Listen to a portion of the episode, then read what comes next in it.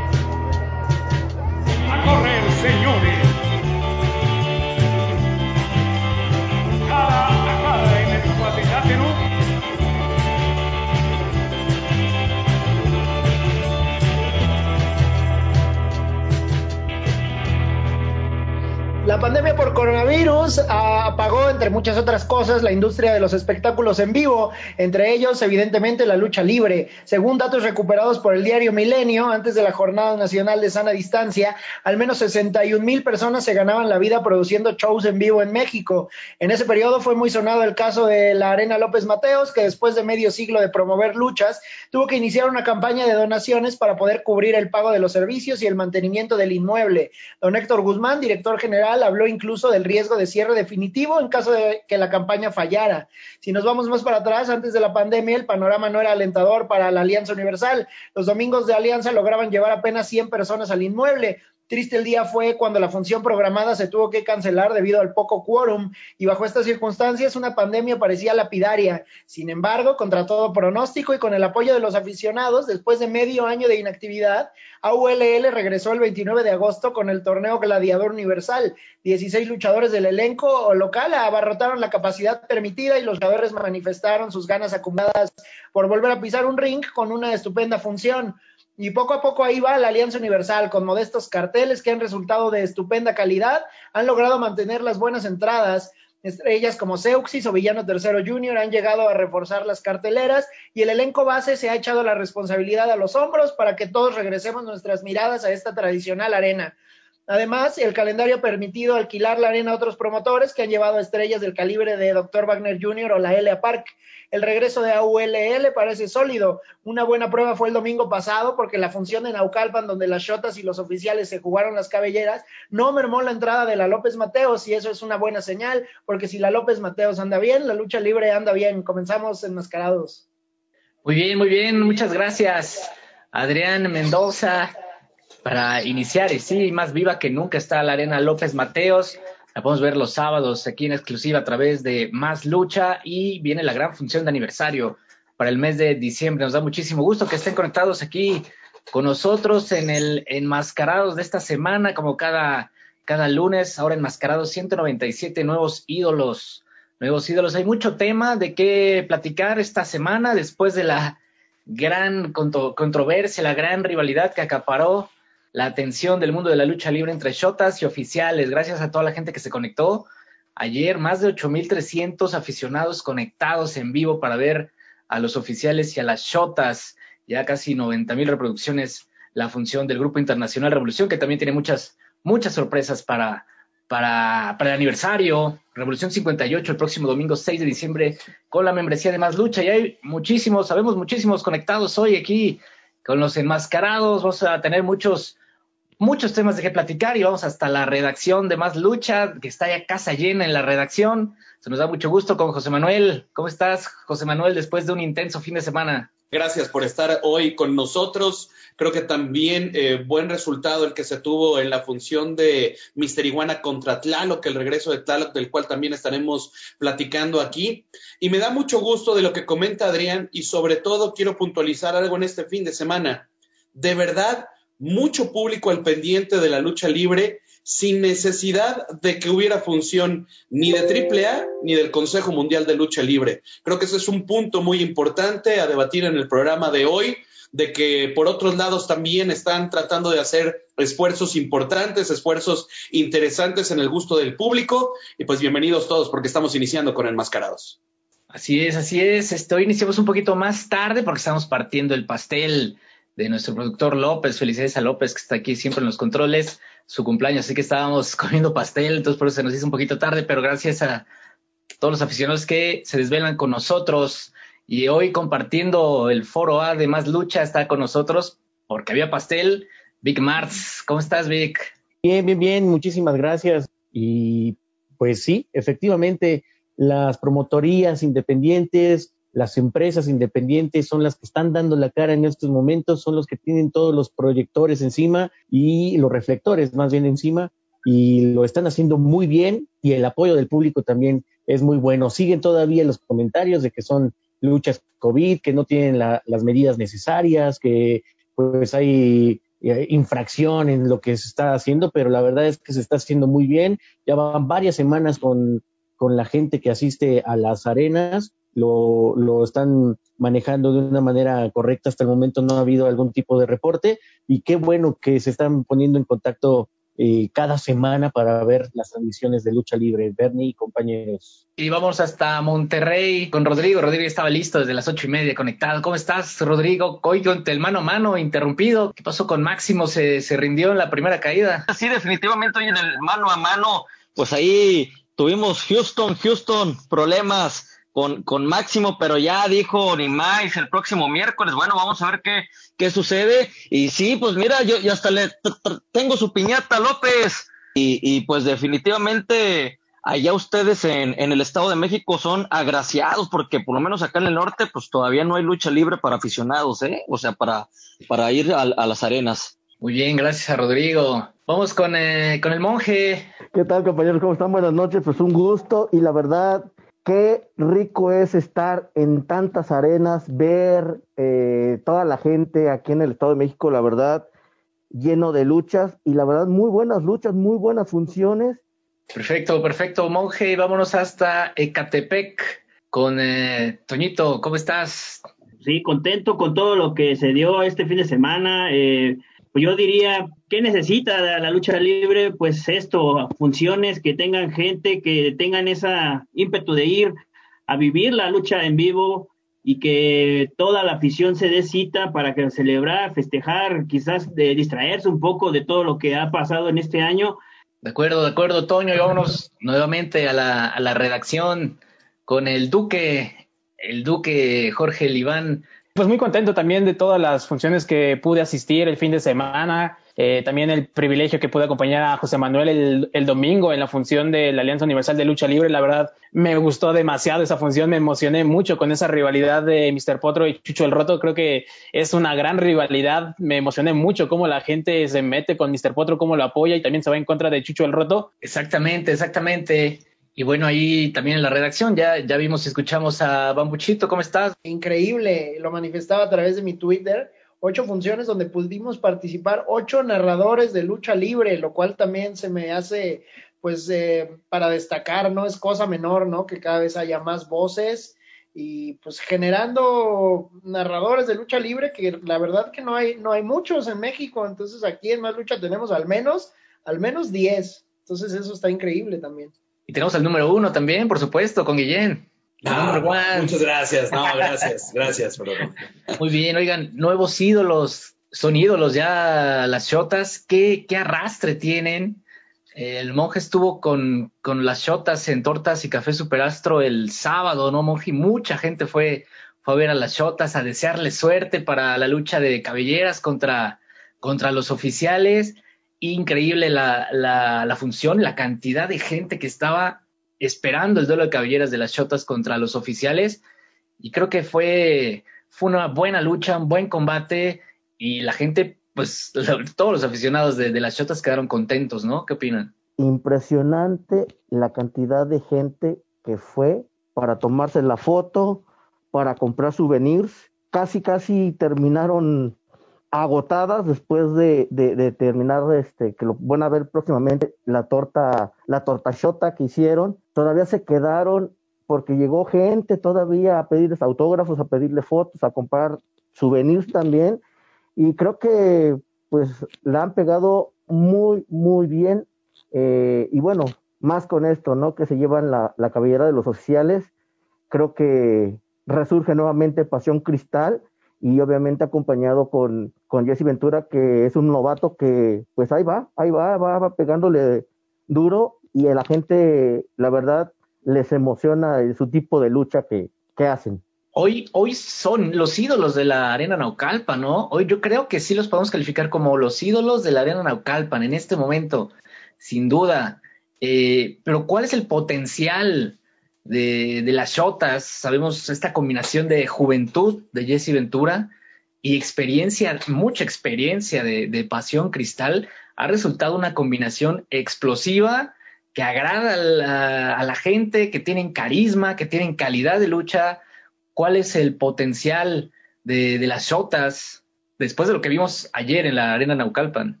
Es que si es un, un, un, arrastre importante que yo creo que tiene que capitalizar. El público los ha seguido a través de su canal de YouTube. Que yo me acuerde, Pasión Cristal sí es un luchador que le gusta al público, pero yo que un arrastre de esta manera no recuerdo a Pasión Cristal. Me da mucho gusto porque sabemos hasta dónde puede llegar con la calidad que tiene Pasión Cristal, pero que yo me acuerde un arrastre de popularidad, pues yo, yo no me acuerdo de Pasión Cristal. Me da mucho gusto y no quiero que se malentienda el, el, el comentario, pero creo que eh, esto que, que, señalan, una pareja que tenga eh, la juventud de Jesse Ventura, que un abrazo en este momento seguramente estará contrayendo nupcias con Hip Hopman, y eh, eh, en el caso de, toda la experiencia que tiene y tiene mucho respeto por parte de sus compañeros eh, luchadores Pasión Cristal, me gusta lo que está pasando en este momento y sobre todo que sean ídolos exóticos. ¿Qué ídolo exótico se acuerdan de, de la arena Naucalpan? El último que ahí eh, con algunas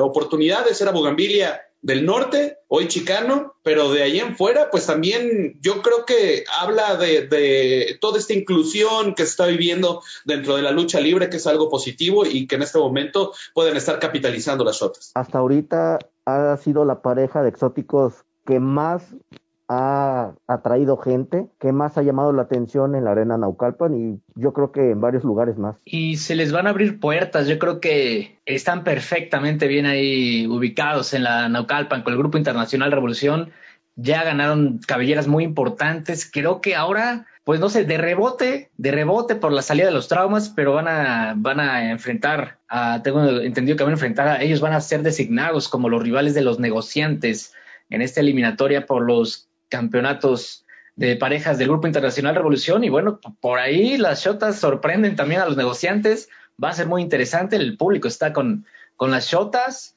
pero me imagino que puertas se les van a abrir, ¿no? Este, sobre todo a Jesse Ventura, pero yo creo que la combinación es estupenda. Y más que nada con los recursos que tienen Bernardo compañeros, pues las Shotas venían de dar unas muy buenas luchas eh, semanas anteriores a esta que tuvieron ya la última de cabelleras contra cabelleras, pues demostrando con los recursos arriba del ring, sí tienen algunos movimientos, ahora sí exóticos, sí eh, llegan a dar dos, tres besos, pero en realidad los movimientos y la actitud de las shotas es demostrar que son luchadores completos. Entonces, por eso se eh, han abierto tanto las puertas en cualquier parte de la República Mexicana y por eso la gente los ha recibido. Aparte del el carisma que han demostrado con el canal de YouTube, que bien lo mencionaba Jesse Ventura, una cosa es el canal de YouTube, las redes sociales y, y el canal que manejamos las dos, y otra cosa es la lucha libre. Entonces nosotros queremos que nos reconozcan por la lucha libre, no tanto por el canal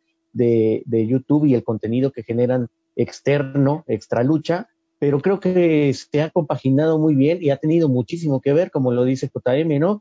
Eh, antes posiblemente Pasión Cristal no, no era tan mm, popular, por así decirlo, y, a, y, ahora con esta ayuda y este posicionamiento que le ha dado eh, las redes sociales, pues se han ido hasta arriba. Creo que sí, ha llegado con la salida de los traumas y, y que también se ha ido mermando eh, la participación de los golpeadores y que los negociantes eh, se están posicionando, creo que los mayores rivales que tienen enfrente pues son las shotas, ¿no? Habían regresado los, los oficiales, pero pues ya se quedaron en el camino porque las shotas han acabado con ellos, entonces creo que las shotas están muy a la par de, eh, de, posicionarse como la mejor pareja eh, con los negociantes, ¿eh?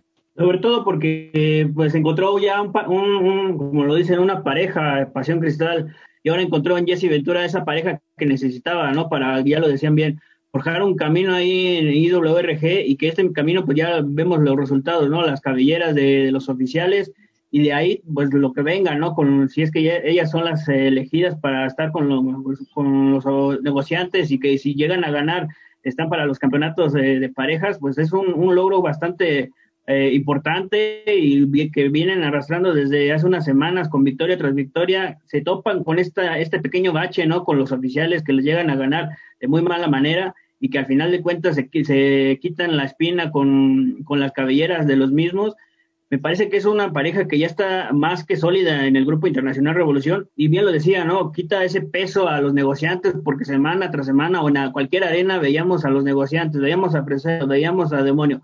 Entonces, como que ya está quitando ese peso o esa, eh, ese foco de no solamente decir, ah, nomás en Naucalpan la única pareja que está es eh, los negociantes o los golpeadores. y también eh, que el nombre han tomado, pues es más adecuado para que sigan caminando en este, en este andar de la lucha libre y lo que les falta. Pero ¿cómo puede ser una construcción para que una persona se convierta en popular? Yo creo que lo hicieron perfecto.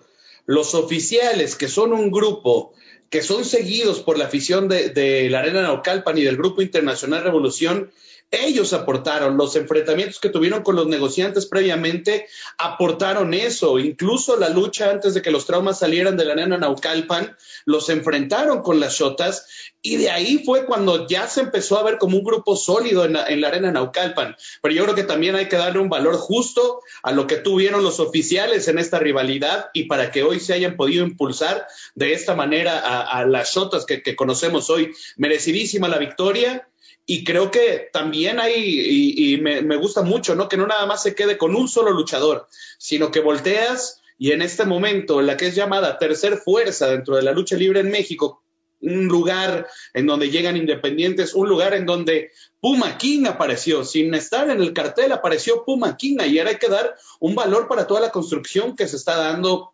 alrededor del Grupo Internacional Revolución, que eso me parece muy interesante y que no solamente es una figura la que está ahí tú te das cuenta cuando un luchador es popular, cuando gente que no es necesariamente de lucha libre o aficionados de lucha libre van a las funciones a ver a sus ídolos y creo que eso lo han conseguido las shotas, últimos casos pues eh, el hijo de Octagón, pues así, pues que, salieron de realities o, de lugares extra, ¿no? De afuera de la lucha libre. Entonces son muy populares. Pero a, a diferencia de, estos últimos casos de popularidad, también tu trabajo arriba del ring te tiene que avalar, ¿no? Porque por más popular que seas, si arriba del ring no ofreces nada, te vas a caer. Y las Shotas, pues ya lograron tener su, su lugar en cuanto a lucha. Y sí, un poco combinado, como que se alinearon los planetas, ¿no? Mercurio retrógrado hizo su trabajo o algo así, porque hace un año estaban al lado de la diva salvaje. Todavía en la, en la última función, que ya fue sin gente, antes de que pararan las actividades en, en Naucalpan, eran la tercia que salieron con los abanicos, tipo lo comía, pero después de la pandemia con el canal, las shotas, las shotas, y se han consolidado como una, una buena pareja dentro de la lucha libre, ya ni siquiera dentro del territorio exótico, dentro de la lucha libre independiente. Primero queda eliminado AK-47 a manos de, de, Pasión Cristal, pero inmediatamente 911 faulea Pasión Cristal.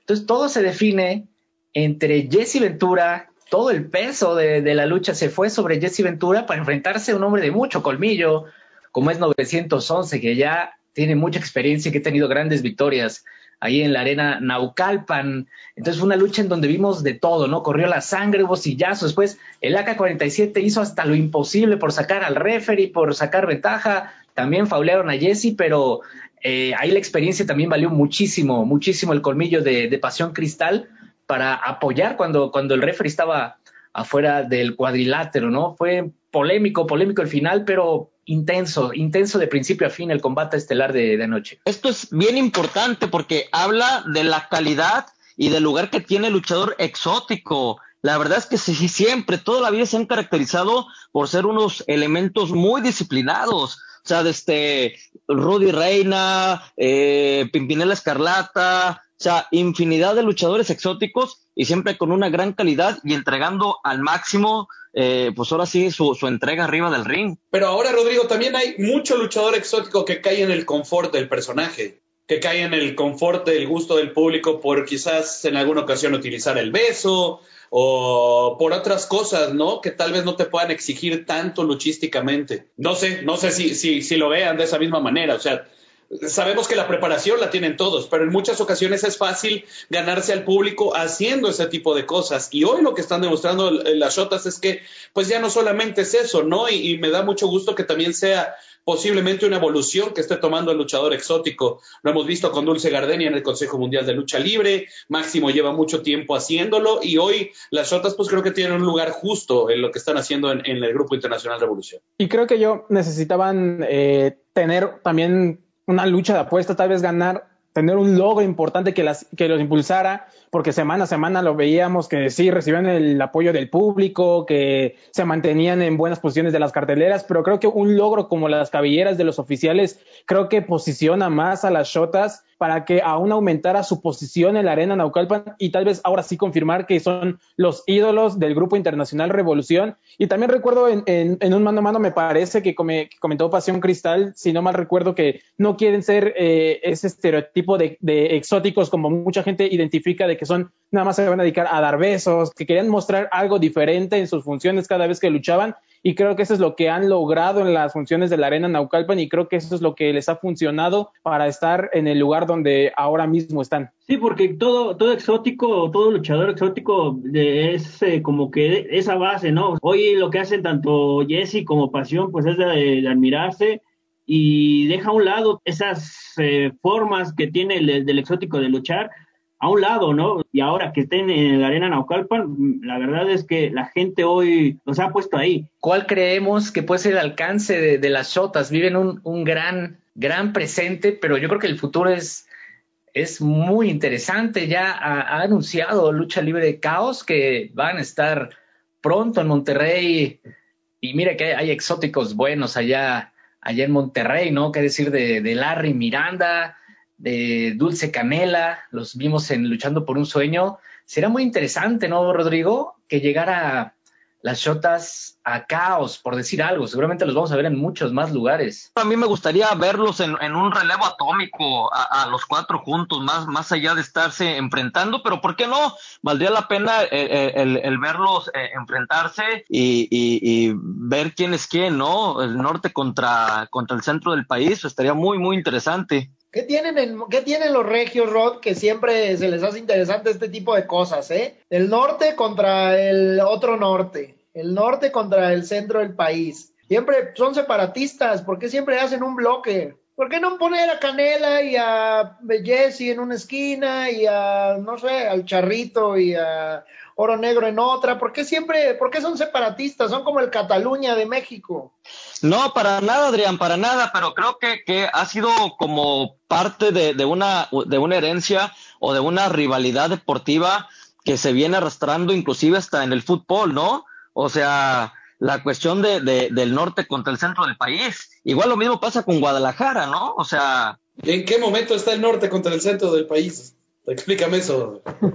Por lo que acabo de, decir, pues, o sea, el, el, el, llevar la rivalidad del que allá en el centro del país, por decir a los equipos de fútbol, les llaman que no son equipos grandes. Pero bueno, estamos hablando de lucha libre. Pues esa es, harina, de, esa es harina de otro costal y, Sí. Bueno, espera, enojaría mucho si, pues, nos metemos en ese tipo de polémicas. Rodrigo cree que el clásico es Monterrey Tigres, imagínate. Entonces ahí sí, ni cómo, ni cómo hablar. Perdón, Vic, lo que sí es interesante es que debido a, la falta de trabajo acá en Monterrey, elementos de aquí del norte se están teniendo que ir a Ciudad de México, o más bien al Estado de México a trabajar. O sea, lo vimos con el, con el, con el charrito, con, con el charro negro, lo estamos viendo con elementos de caos que, que requieren irse para allá, porque aquí pues está, está difícil la situación. Y obviamente daban un punto al principio, qué bueno que el público está regresando a las arenas, pero ahí sí voy a diferir. Creo que en muchas ocasiones los protocolos siguen dejando mucho que desear el distanciamiento en cada una de las funciones sigue dejando mucho que desear.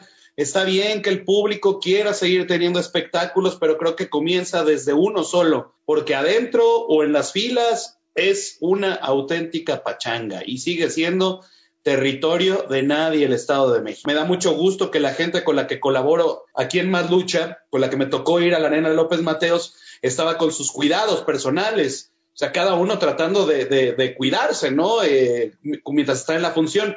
Pero desafortunadamente vemos a mucho público que ya está tomando las medidas como muy a la ligera y muchas promociones siguen tomando las cosas muy a la ligera. De acuerdo, así, así la situación sí es muy, muy complicada muy complicada. Para concluir con este tema de Jesse Ventura y de Pasión Cristal, que de verdad los felicitamos por este gran triunfo, eh, sabemos que obviamente las grandes ligas en México son dos, el Consejo Mundial de Lucha Libre y la AAA, en donde nos gustaría ver, y a los aficionados, en dónde les gustaría ver a las Shotas, en la AAA o en, el Consejo Mundial, ¿hay lugar para ellos? Pues para ir al Consejo Mundial necesitarían ir a entrenar, ¿no? Desde un principio a la Arena México. Entonces posiblemente la llegada sea más sencillo, como trabajan, yo creo que AAA sería más viable, ¿no? Verlos en AAA.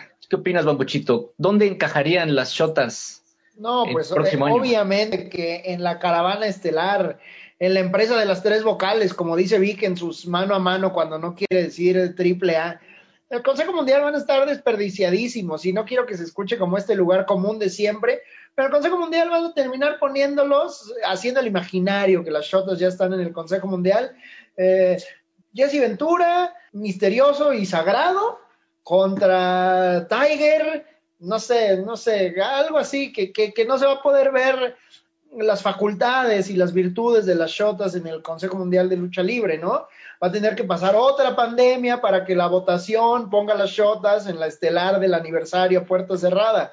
Entonces yo creo que en AAA es donde mejor encajarían. En AAA seguro se pueden hacer combinaciones muy interesantes. O sea, la verdad, ahí sí se pueden juntar minis con, con luchadores de talla estándar, con mujeres, ahí podríamos ver lo mejor de la Shota. Sí, como lo menciona, ¿no? Es un proceso tal cual para poder ingresar al Consejo Mundial de Lucha Libre y ahora que no pueden ingresar independientes, así como lo hizo Elia Park, Penta, Fénix, pues es un poco complicado, pero como dicen, suponiendo, pues no sé, el Consejo Mundial solamente tiene a Dulce Gardenia como luchador representante de los exóticos. En AAA podemos ver a Máximo, podemos ver a Mamba, podemos ver a Pimpi y también podría haber alguna rivalidad en este caso con eh, las Shotas. Si van al Consejo Mundial tendrían que hacer tercia porque la mayoría de las luchas son de relevos australianos con Dulce Gardenia y pues bueno, entonces yo creo que sí, también eh, se vería más eh, la posibilidad de que ingresaran a AAA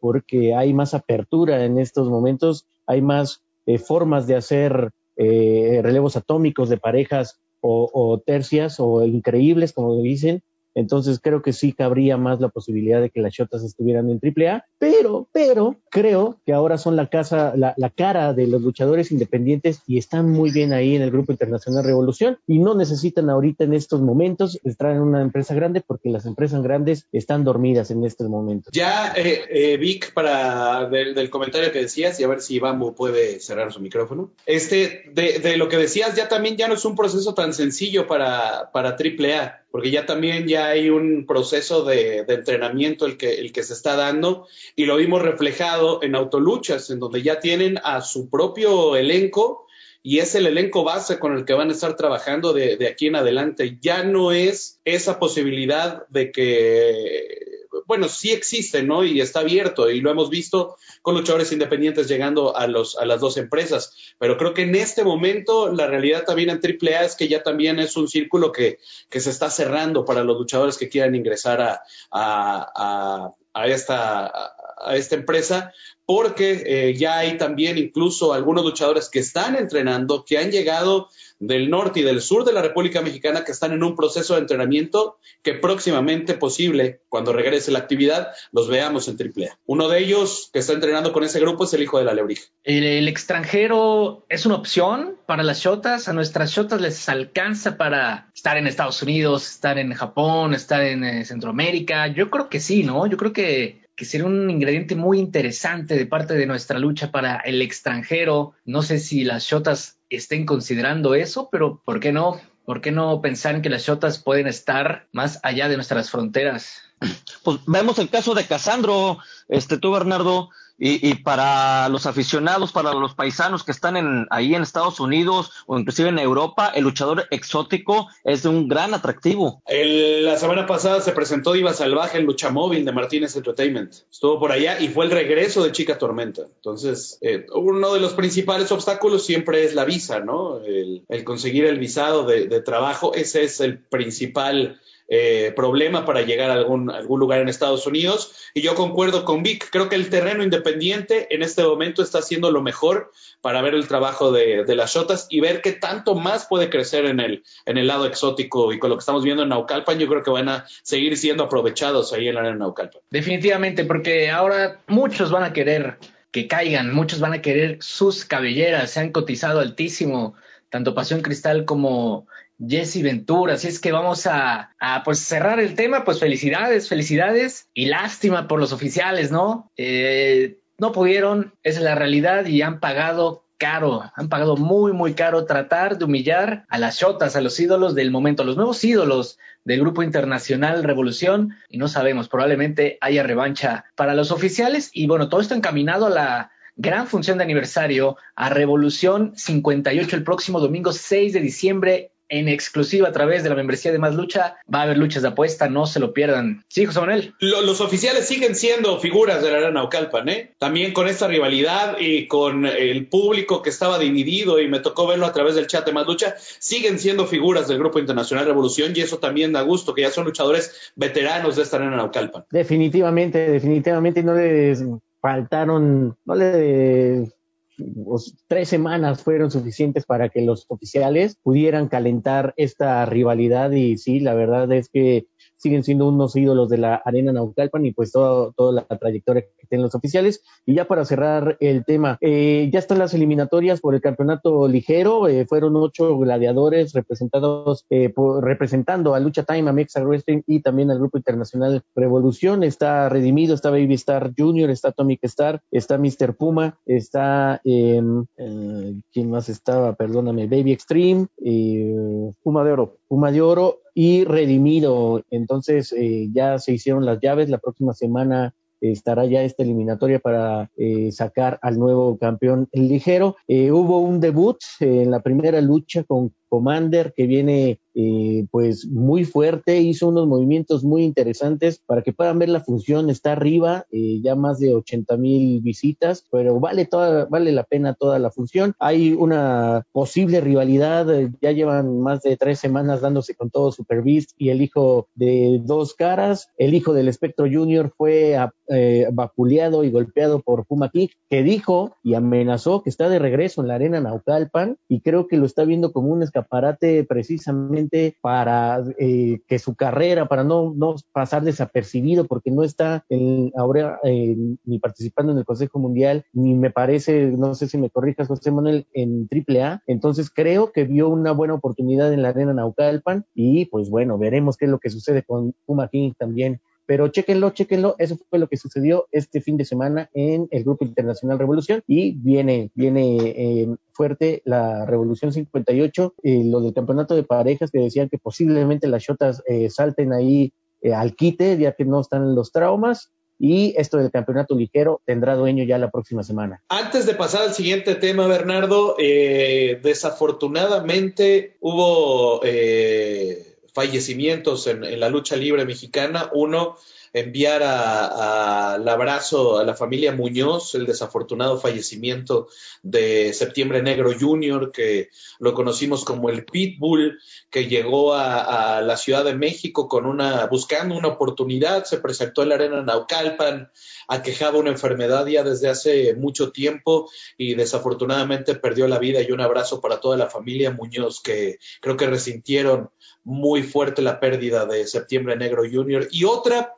de una persona que se dedicaba a, a la lucha libre, que era cronista de, de, lucha libre, un historiador, como es el caso de Humberto Alcaraz, el testigo. Le enviamos también un gran abrazo a su familia y descanse en paz eh, de este comunicador que tuvo por muchos años la, la lucha libre profesional. Me acuerdo la, cuando escribía a través de Superluchas, eh, el testigo tenía un programa también que se llamaba Bajo las Capuchas en, en, en Internet un abrazo y pronta resignación para, para la familia y un abrazo por parte de todo el equipo de Más Lucha por, por, estos lamentables fallecimientos. Y pasando a otras noticias, y antes de ir con el segundo tema que también seguramente nos dará mucho de qué hablar, ese japonés que vimos en México en todas las funciones, en Chinampaluchas, en Real, en este, en todas las que me dijeran, en la Arena Naucalpan, que creo que ahí tuvo un despegue ya muy importante antes de regresar a Japón.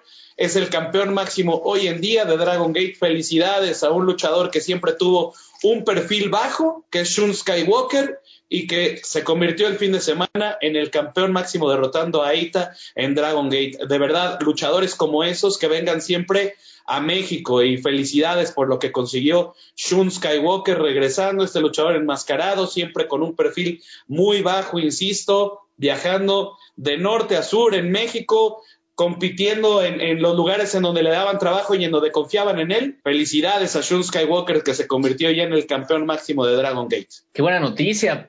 Un, eh, un joven con mucha calidad y siempre muy amigable. Creo que aprendió mucho en México. Eh, pero sí, de verdad un nivel increíble de Shun Skywalker. Es una gran noticia. Nos da muchísimo gusto porque se aventó toda la pandemia aquí en México y lo veíamos luchando en los lugares más, más modestos y en, en arenas muy, muy importantes. Pues enhorabuena para, para Shun Skywalker, que se está convirtiendo en la cara ahora en el presente de Dragon Gate.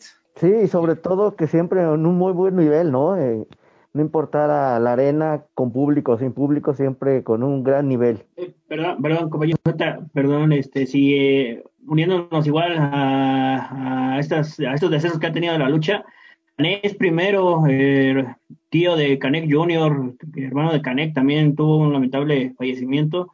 Me parece que hoy por la tarde, o si no, eh, ayer por la noche también falleció igual estamos con la familia y les mandamos unas condolencias tanto a Canek, a, a, a, Príncipe, bueno, no sé si todavía ande por ahí activo, Príncipe Maya, a Canek, a Danés eh, Junior, su hijo, y a Rey Maya también, que es parte de la familia de, de esta dinastía.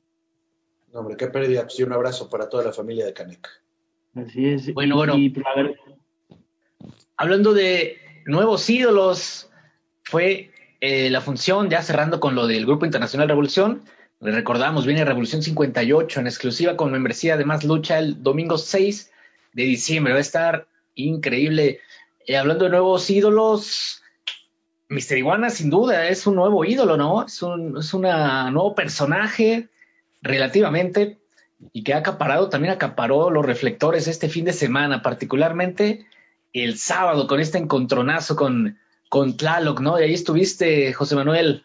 Sí, muy agradecido con, con, toda la producción del evento. Desde el miércoles creo que ya fue para arriba este tema de, del regreso de Lalo el Lizarrarás a la lucha libre. Él mismo lo reconoce, nunca fue estrella, dejó con muy pocas funciones, él luchó en mercados y hasta ahí se quedó.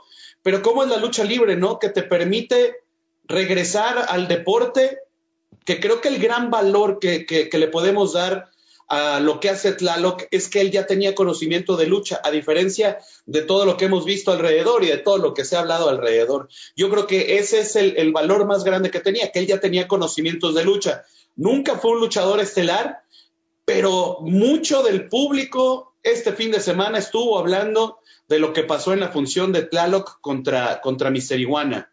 Y Mister Iguana a la par llegó a un público que no lo conocía. Había muchos de los del stand-up, de los del hip hop, de, de, todo lo que se habló alrededor, que tampoco conocía a Mister Iguana. Creo que las dos partes ganaron y creo que el espectáculo fue, fue bueno. La lucha al final no fue la mejor lucha técnica, pero creo que todo el entorno que se dio y lo que vimos en la propia lucha hizo que la lucha fuera muy recia y que la lucha fuera buena. No sé cuál es su opinión, me gustaría escucharlos de todo lo que se vivió esta semana con, lo que se habló del, del, regreso de Iztaparrasta a la lucha libre, con un personaje de Tlalo que hoy ya mucha gente lo conoce, de una transmisión en vivo, y él lo decía, cumplí mi sueño de estar en una primera lucha que fue su última lucha, que incluso estaba platicando con él, Bernardo, y creo que por ahí nos pudimos haber encontrado cuando luchado en, en alguna función de los perros del mal en el plan sexenal.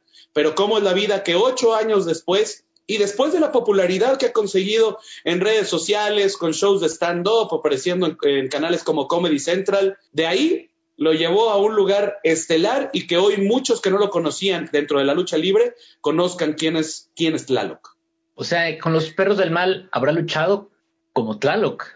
El- no, creo que luchó como Black no sé qué en la primera lucha y, y subió una foto en sus redes sociales, esa lucha referiada por el chiquilín. Pero era primera lucha y, y, eh, dice, pues ni yo, yo conocía con el que luchaba y nada más. Pero de ahí cómo, cómo da vueltas la vida, que, que se alejó de la lucha libre, de un deporte que no le dejaba ninguna ganancia, que solamente eh, pues decía para el refresco y a veces ni para el refresco, a hoy tener estas posibilidades de crear una producción junto con, con un staff que, que, que tienen y de que pudiera cumplir su sueño. Y creo que eh, tampoco, eh, porque ya estaban echando campanas al vuelo de que en algún lugar, en alguna empresa, si quiere con Creo que sí, te perdimos, te perdimos un poquito, José Manuel, te friseaste ahí en la, en la redacción. Ahí estás de regreso, ahí estás de regreso. Ya. No sé si se escuchó el, el final de lo que estaba diciendo. No, el No. último no.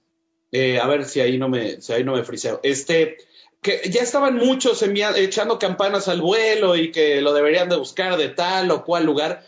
Yo creo que eh, demostró uno que sí sabe luchar, pero que el proceso va a ser más largo para poder conseguir alguno de estos lugares, pero que de verdad demostró que sí lo sabe hacer, que sí sabe luchar y que sabe resistir golpes porque Mister Iguana le dejó el pecho completamente rojo y le dejó la nariz también con sangre en e- ese tipo de cosas, pero demostró que, que las cosas de lucha libre sí las sabe hacer y ahí sacó dos, tres cositas también de Skyler.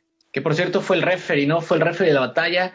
Eh, podemos ver ya el resumen a través de, más lucha, no solo ese de Tlaloc contra Mister Iguana, que sí se dieron bastante fuerte, y lo que vemos en el resumen, pues se vio bastante bien Tlaloc en su regreso, y por otro lado el duelo femenil también intenso, interesante para, para empezar las emociones, ¿no?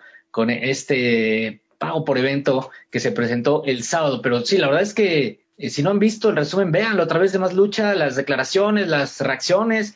Eh, este Tlaloc quedó con el pecho ensangrentado, ¿no? Abierto de los golpes tan fuertes que le dio Mister Iguana. Sí hubo por ahí charolazos, hubo sillazos, pero a mí lo que vi arriba del ring, y, la, y repito, no fue la lucha más técnica la que pudimos ver, pero creo que todos los elementos que se dieron hizo o hicieron que, tuviéramos una buena contienda entre Mister Iguana y entre, y entre Tlaloc, y sobre todo las ganas, porque en todas las entrevistas decía Lalo Elizarrarás, quiero demostrarles a todo el público que sé luchar y creo que cayó, cayó muchas bocas. Todavía hay mucha gente que creo que está hablando sin haber visto eh, la lucha. Eh, insisto, no es el, luchador que hemos visto, ¿no? Como un commander que tal vez haya, haya mostrado los, grandes lances en la arena Naucalpan el, el domingo, pero bases luchísticas las tiene. Y me parece algo importante lo que dice en la entrevista. Va a haber Tlaloc para rato. Antes del evento decía, bueno, me está yendo muy bien en mi carrera como cómico, posiblemente este, pues sea esta lucha y ya pensaré. Y él dice, voy a continuar con Tlaloc y Mister Iguana le dice, sería una estupidez si no continuara Tlaloc en la lucha libre. Este, este tipo de combates donde, bueno, es una estrella sólida del mundo de la lucha libre como es Mister Iguana y un personaje que viene de las redes sociales, eh, beneficia a la lucha, beneficia a las redes sociales. ¿Cómo podemos eh, ver esta situación de parte de la lucha libre, no? Es benéfico que haya este tipo de retos, este tipo de contiendas inéditas, este, sorpresivas, eh, con lo que ha sucedido con Tlaloc y con eh, Lalo Elizarrarás y con el Mister Iguana. Yo, yo digo que beneficia y aparte no es nada nuevo.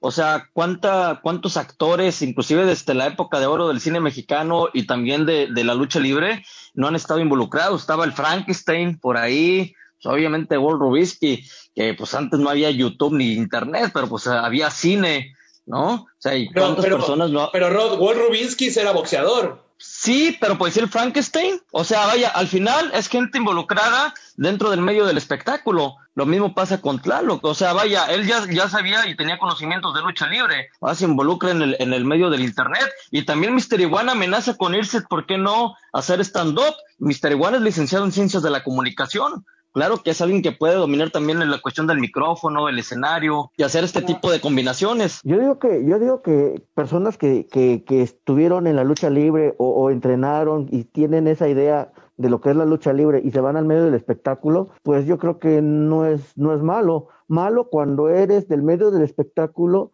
y no sabes ni siquiera dar una maroma de lucha libre, o sea, no, no, ahí sí dices, ¿sabes qué? Pues no, o sea, relativamente eso ya no, ya no, no, no le beneficia a nadie, simplemente a lo mejor económicamente tal vez, pero en este caso yo digo que, que sí, tanto para Tlalo como para Mister Iguana, porque igual ya después se pueden complementar en hacer stand-up, eh, el otro, eh, por decir Tlalo, eh, puede entrar a, a luchar, eh, no a alguna empresa grande, pero pues puede también seguir su carrera como luchador si ya la dejó por un, un, tiempo, yo creo que no hay ningún problema, porque está involucrado en el medio de la lucha. En este caso, Monje, que tú eres estrella de televisión, exjugador profesional de fútbol y también has sido luchador, ¿cuál es tu, tú qué decidirías hacer? Vendedor de playeras también.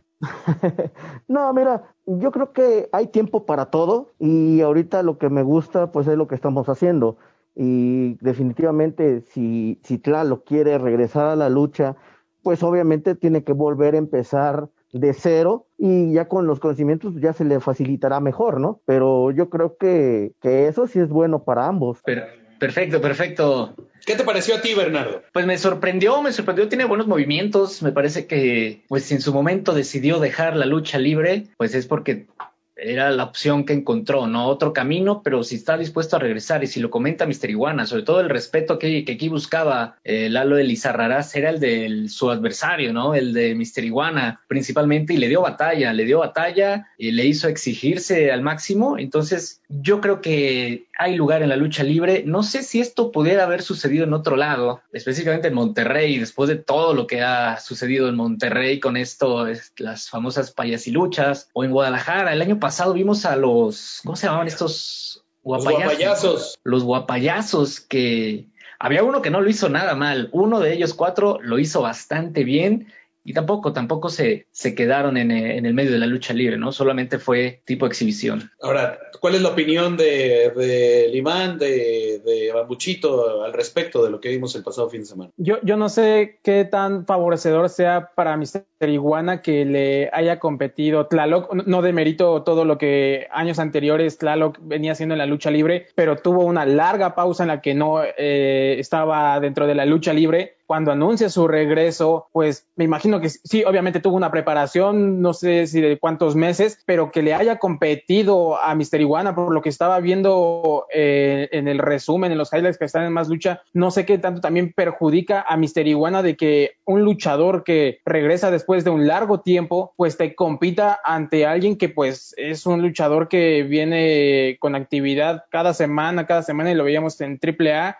en la autoluchas, no sé qué tanto pueda perjudicar tanto eso de que alguien que no venía luchando por un cierto tiempo, pues venga a competirte cuando en el caso de Mister Iguana, pues es un luchador que venía constantemente y en ascenso en lucha libre AAA. Duque, a ti te gusta mucho la NBA, ¿no? Por, Por supuesto. Y ahí no le compite cualquiera a cualquiera, así seas eh, los Lakers de LeBron y de Anthony Davis, no le compite el, el equipo con el peor récord, no le puede competir al equipo que lleva el récord ganador. Claro, claro, que puede competir, o sea, puede, se puede competir en, cualquier deporte o en cualquier lado, pero, pero yo esperaría que sí hubiera un mayor dominio de Mister Iguana a Tlaloc, o sea, porque sí, pues por lo que comentaba y por lo que leía es de que sí, pues había una lucha como que pareja o, o algo por ese estilo, pero, pero pues aquí también me sorprende mucho de que Mister Iguana le, le hayan competido y se demostró creo que en la lucha. Ahora, más dominio de cómo le dejaron el pecho a, a, Tlaloc, o sea, eh, las llaves las puso Mister Iguana, los golpes los puso Mister Iguana, él tenía un peso más importante, no sé si Mister Iguana tenía más que perder en esta lucha, porque creo que se presentaba de esta manera, pero también creo que por el otro lado era esa oportunidad de darle el paso, ¿no? De, de brindarle esa oportunidad de que estuviera, si ya está dentro de esa vitrina Claro, que aquí no vamos a mentir a nadie y no vamos a hablar de cosas que, son irreales, ¿no? Pero era tal vez darle ese paso, porque Mister Iguana pues se vio bien, se vio muy fuerte. Desde el primer golpe que le dé la costilla a, a Tlaloc le dejó la mano marcada y había momentos en los que pues yo, yo pensaría de que tal vez fuera a salir y demostró uno garra y me gusta mucho y lo he pensado durante estos días. Creo que demostró mucha pasión en este deporte que tal vez muchos de los que vemos semana a semana, tal vez, o no voy a decir que no la tengan, o tal vez que ya le perdieron al, deporte. Y suele pasar, ¿no? Suele pasar que cuando estás ya dentro de un lugar puedes caer en un lugar de confort. Pero la pasión que mostró, por una, demostrarle al público y otra, de que de verdad le gusta la lucha libre, yo creo que eso yo no lo pongo en tela de juicio de, de Lalo Elizarrarás. Y, y lo repito, mostró y platicando con otros luchadores, porque después de eso tuve oportunidad de platicar con algunos de los luchadores que estuvieron en la función. La mayoría me decía, o creo que casi todos, o todos, me dijeron, fue buena lucha. Yo no pensaba que fuera a hacer lo que hizo Lalo Elizarrarás arriba del ring, y creo que quedó en un buen lugar. Y creo que Mister Iguana también quedó, eh, tal vez ahí, pues sí hubiéramos esperado, ¿no? Que le ganara en tres minutos y todo se acabara. Pero creo que también se cumplió con eso, ¿no? De dejar a Tlaloc si quiere continuar una carrera de la lucha libre ahí, ahí dentro. Y otra cosa que yo rescato es que Mister Iguana está dando clases gratis a todos los luchadores de cómo manejar una imagen, un personaje, cómo permear en otros ámbitos que no son necesariamente dentro de la lucha libre y está sacando muchísima ventaja de eso porque las redes sociales ahí han estado siempre, ¿eh? que no haya habido luchadores que las hayan querido o sabido aprovechar o que se ponen de moda los canales, pues ahora todos vamos a abrir canales, se pone de moda Instagram, todos nos abrimos un Instagram. Mister Iguana es yo lo percibo como una persona muy inteligente y tiene su podcast y está en la mejor plataforma que es Spotify y le dio valor a su evento y contrató una producción y que narrara el mejor, que es Guillén y que tomara fotos uno de los mejores como Black Terry Jr. y le dio valor a su evento, le dio valor a, su producto, a su imagen, a la yesca, el maquillaje, o sea, Mr. Iguana está dando clases de cómo manejar una carrera en ese sentido y los demás deberían de, aprender un poco, que, que con un poquito de, de cabeza, teniendo algún diferenciador, pues en un año lo que ha conseguido Mister Iguana, la salida de la serpiente en el Vive Latino se viralizó, la salida en Riot se viralizó, el tweet con el que llegó a través de Luchamemes a la Arena Naucalpan se viralizó. Entonces, hay mucho que aprenderle a, a Iguana, los promos que hacía para los eventos de Chairo, el de Malverde, el de que va en el coche verde con los lentes verdes, o sea, un poquito de, pues de pensar más te puede llevar a sitios estelares. Y sí, nada más la producción no corrió por parte de Mister Iguana en el evento, pero eh, creo que eh, eh, todo el conjunto hizo que, que, fuera un evento para los que les gusta la lucha libre bueno, un evento quizás atractivo, y por el otro lado, para mucha gente casual que llegó a este evento, porque había muchísimos que siguen a, a Lalo Lizarrarás y que siguen a, Ricardo Farril, que estaba también como parte de, un ñam ñam extravaganza en donde aparecieron los dos. Todo ese público casual, eso es también lo que gana la lucha libre, que pueda ser arrastrado y que pueda llegar a, la lucha libre profesional. Sí, el tener más difusión, ¿no? También Lalo Lizarrarás arrastra público de, de la lucha libre, ¿no? Yo no lo conocía, yo no sabía de él. Y sí, nosotros vivimos sumergidos completamente en el mundo de la lucha libre. A lo mejor no nos damos cuenta del impacto que tiene el famoso Iztaparrasta en las redes sociales, en los jóvenes, no sé, eh, por, por, decir algo, ¿quién es más famoso hoy, Lalo Elizarrarás o Mister Iguana? Probablemente eh, Elizarrarás, ¿no? Yo creo que sí. después de, la batalla, yo creo que sí, eh, Tlaloc o Iztaparrasta o Lalo, como quieran llamarlo, ha, ha adquirido más eh, seguidores o la, hoy la gente ya lo conoce más, la gente de la lucha libre ya lo conoce por todo lo que se dijo. Y ahora, eh, sí, yo quiero decir que yo fui de los primeros que quizás eh, cayó, le cayó la boca porque yo no esperaba nada de un Tlaloc, eh, yo esperaba, como ya lo decían, ah, pues es Mister Iguana, ok, bueno, en tres, cuatro minutos una palanca y, se acabó, pero pues el chiste era darle pues eh, amplitud a, a, Tlalo para que se diera a conocer. Digo, tampoco Mister Iguana es un, un Laredo Kid, no es un bandido como para decir, es que tenía que haberse preocupado porque él hizo pelea. Pues no, la verdad es que Mister Iguana está abriéndose paso, está haciendo bien las cosas, pero a comparación de que viniera claro que le hicieron a batalla, eh, pues más o menos a modo, pues tampoco no es para como pues, darse de santos. Sea, sí dieron buen trabajo, pero hasta ahí. hoy la gente conocerá más a Tlalo, conocerá a Mister Iguana por esta lucha, pero por todo lo que se, por todo lo que dijeron antes y durante y ahorita lo, después, pues eso es como un enganche para ambas, eh, pues no sé, decirlo, eh, de alguna forma medios, o sea, la gente que conoce lucha, pues ya hoy ya va a conocer a, a, Lalo y se adentrará al mundo del stand-up o los mismos de seguidores de, los canales de comedia, pues van a voltear a la lucha libre. Y eso, pues de alguna forma para ambas partes les beneficia bastante. Oye, Guillén, una, una pregunta. Eh, el fenómeno de Tlaloc allá en el centro del país, ¿Es algo similar a lo que aquí en Monterrey se vive con Conan Big o absolutamente nada que ver? No, son dos cosas completamente distintas. Eh, todo empezó, creo que el, primer aviso que se tuvo fue de que él, él, había sido luchador y quiso regresar a la lucha libre y, subió una pregunta a través de sus redes sociales y dijo, ¿qué quieren que les diga? ¿Cómo fue mi primer stand-up o cómo fue mi, mi incursión en la lucha libre? Y la gente votó porque les contara eso, pero yo creo que no. Y, de verdad creo que son cosas muy distintas porque ahí estamos hablando de que eh, un monstruo en el norte que tal vez no es en toda la República Mexicana como es multimedios, pues allá todo el mundo tal vez puede conocer el nombre de Conan Big o tal vez todo el mundo conozca el nombre de Chavana, ¿no? O de Mario Besares, pero también hay mucha gente, y te lo puedo decir, en el centro del país que se puede preguntar hoy, y no sé si con esto te responda, hay mucha gente que no sabe qué ha pasado con Mario Besares, así de polarizado está. O sea, hay mucha gente que que, aquí incluso círculos cercanos que conocían por Paco Stanley y a Mario Besares, no conocieron nada de todo el programa que tuvo en multimedios. Y esto es con mucho respeto. Pero sí, son, creo que son dos situaciones muy distintas. Él llega por otro medio, llega por el medio del stand-up. Quizás se pueda comparar porque sí es una persona que no estaba dentro de esto. Con Amik, pues sí era un, era un luchador que recibía pues a, a, todos los que querían entrar, ¿no? A, este medio, pero creo que sí son eh, un poco distintas las cosas.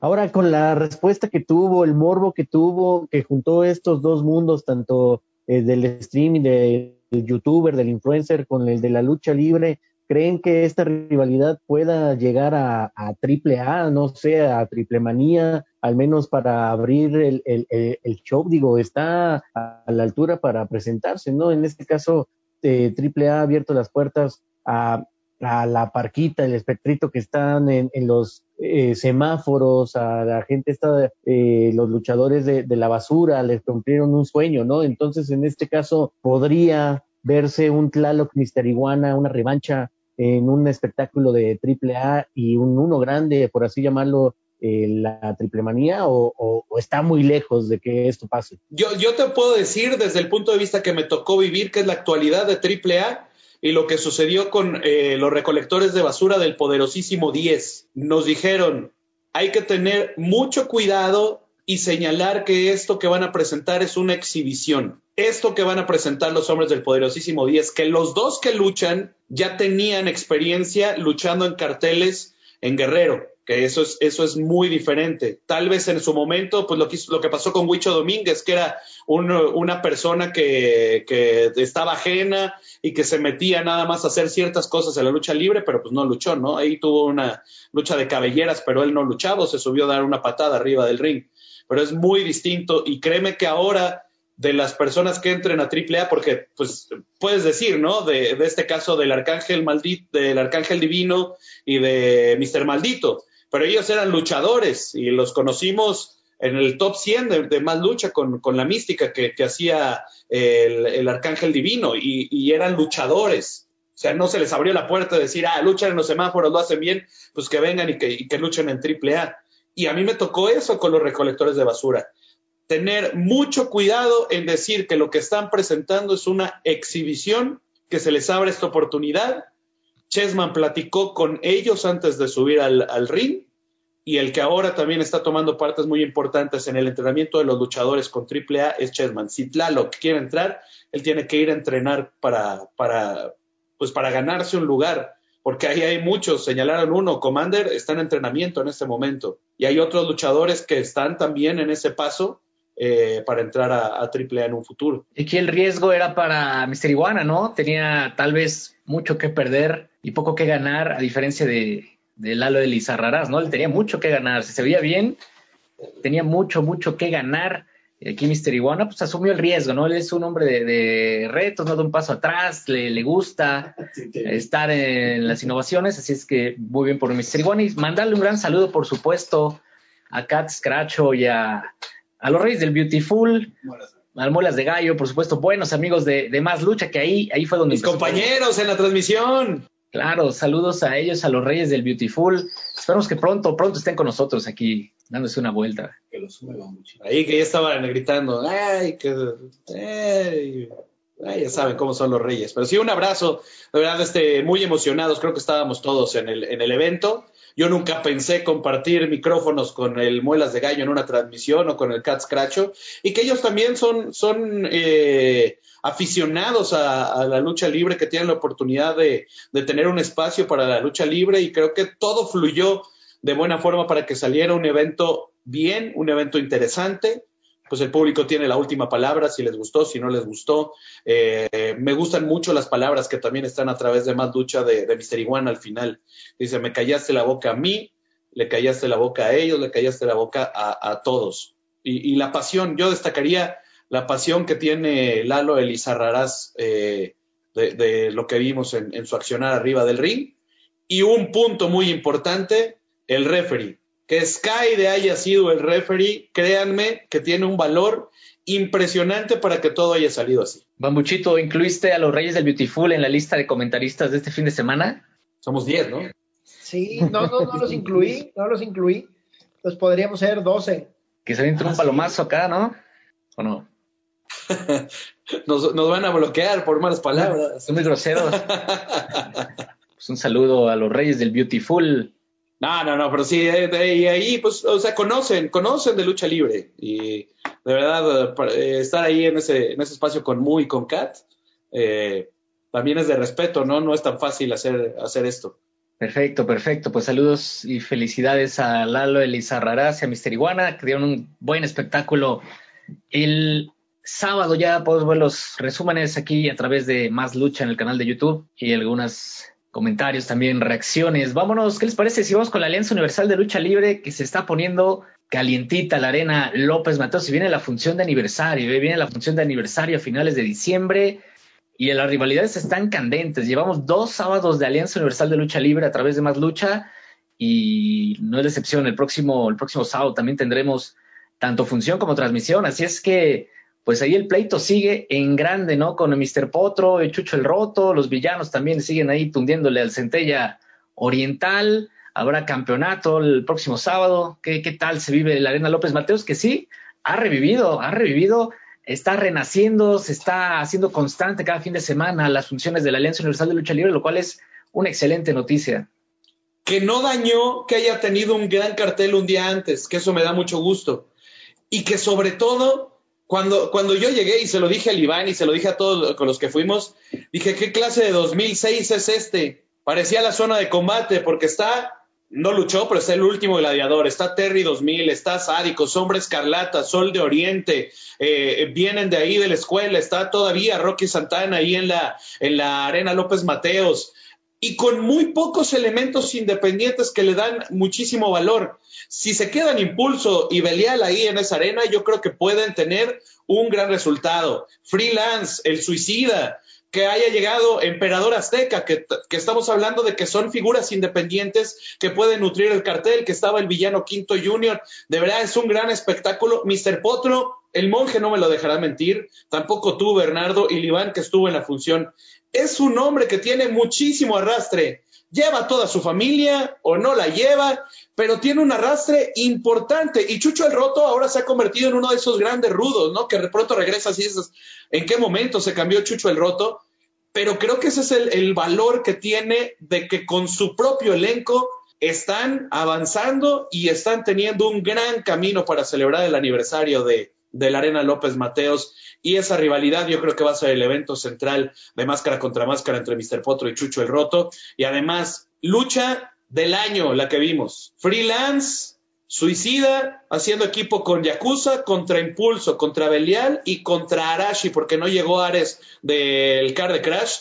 Yo creo que para mí, Iván, es una de las mejores luchas que, que hemos visto en el año y qué bueno que se dio en la Arena López Mateos no solamente la lucha, sino la función. La verdad es que yo estuve muy emocionado con toda la tarde que vivimos de la Alianza Universal de Lucha Libre. Creo que, creo que eso fue lo mejor en la Arena López Mateos, porque en realidad es de las mejores funciones de este año. Tal vez vaya a venir ese argumento de que, ah, es que ha habido poquitas por la pandemia, otro pretexto que pueda haber, pero en realidad ha sido de las mejores funciones que he vivido este año y la verdad, como lo decía José Manuel, desde que Mr. Potro entró por la pasarela, toda la arena López Mateos estalló en júbilo con lo que había sucedido y creo que eso fue todavía fundamental. Aumentó mucho mi emoción, la verdad es que me encantó demasiada la función, esa rivalidad sigue engrandeciendo mucho lo que pasa de Centella Oriental ante los villanos, sabe de lo que se metió Centella Oriental y así le fue en esa lucha contra Villano Quinto Junior, se reventaron con una botella, también con cajas, o sea, se dieron con todo y también lo de lo de Impulso y Freelance sigue siendo muy atractivo. En realidad hay muchos ídolos en la Arena López Mateos y creo que se me hace mucho para destacar que todo es con el propio elenco de la Alianza Universal de Lucha Libre. Creo que eso le da un poquito más de, no sé si decirlo de prestigio, pero aumenta todavía todo eso de que la Arena López Mateos sigue teniendo grandes entradas con el propio elenco de la Alianza Universal de Lucha Libre y también estrellas independientes como Emperador Azteca o Fuerza Guerrera Nueva Generación que estuvieron en el encuentro estelar. Y sí, comparto esa idea de que es uno de los mejores eventos que nos ha tocado asistir en, este año. ¿eh? De verdad, eh, algo que creo que destaco esta, esta semana en, en, en las luchas y lo que decía con mi comentario al principio, que afortunadamente no tiene que hacer función triple A o tiene que hacer función el Consejo Mundial de Lucha Libre, sino que está vivo con estas arenas que han sido semilleros, ¿eh? y han sido, creo que, los semilleros más importantes que hay en, la lucha libre profesional. No, hombre, los dejamos callados con nuestros argumentos, Es que sí, o sea, fue muy buena función, la verdad. La van a ver en más lucha y creo que van a sentir la emoción y toda la vibra que había en la Arena López Mateos, porque desde la primera lucha fue de poco a poco la función y desde ahí hasta el encuentro estelar, en verdad, Ojalá hubiera sido eterna esa función porque yo la verdad lo disfruté demasiado. Aparecieron las cartulinas fluorescentes para Mr. Potro. Sí, con el mismo plumón pintadas todas. Regresa el villano tercero junior el sábado a la Arena López Mateos con su primo, villano quinto junior y sádico. Qué tercia de rudos, eh, la que va a estar el sábado en la Arena López Mateos. Todo esto encaminado a la gran función de aniversario a finales de diciembre, que veremos en exclusiva aquí en Más Lucha.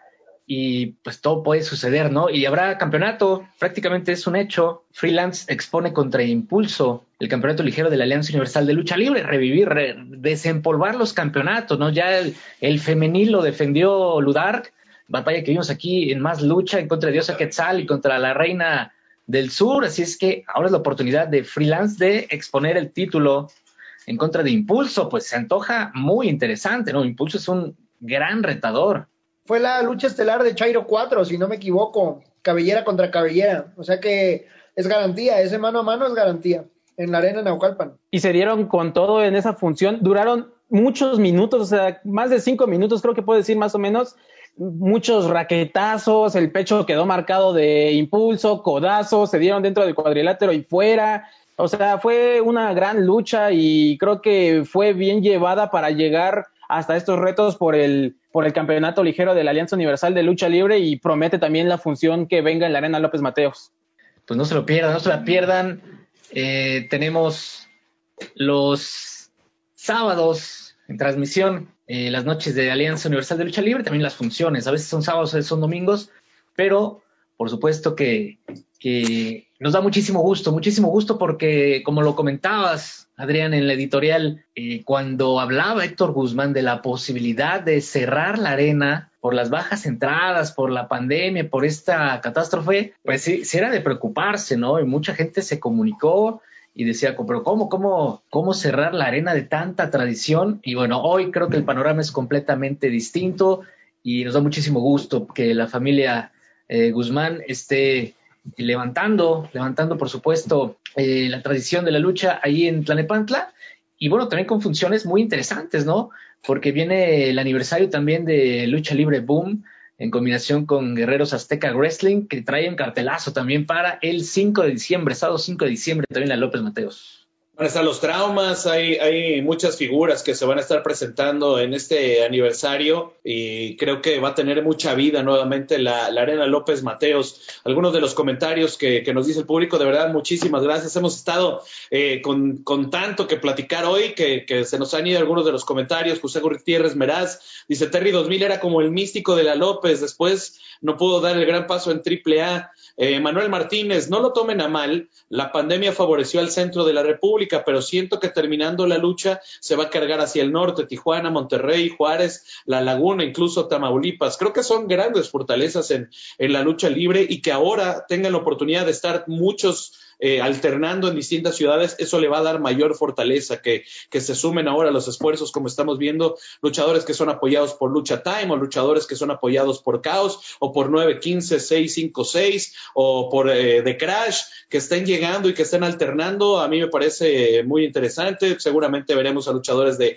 EMW. Hay mucho, mucho todavía de dónde cortar de toda la República Mexicana y yo creo que se trata de una misma lucha, no hay que, no hay que separar y hay carteles importantes por todos lados. Dice eh, José Gutiérrez Meraz, para la gente que critica, la nostalgia también vende. Pues yo creo que la función de la nena López Mateos no fue nostálgica, sino que es un nuevo paso, es una nueva presentación por parte de su elenco y sobre todo que todos tienen ganas de dar un paso hacia el frente. No sé cuál sea su opinión. Creo que eso es lo, lo más importante, José Manuel, de que los mismos luchadores de casa dan ese también ese extra más y la gente pues lo disfruta lo disfruta ver eh, esas luchas más aguerridas con más con mayor sabor y creo que eso fue muy benéfico para, para el regreso de, la Arena López Mateos. Yo en algún momento, si no mal recuerdo, eh, platiqué, bueno, crucé dos palabras con, con Mexica cuando eran los, eh, el Escuadrón Águila, Centella Oriental, Alas de Oro y él, eh, de lo mismo que sucedió, ¿no? Que poca era la gente que entraba, las entradas no eran muy buenas y ellos,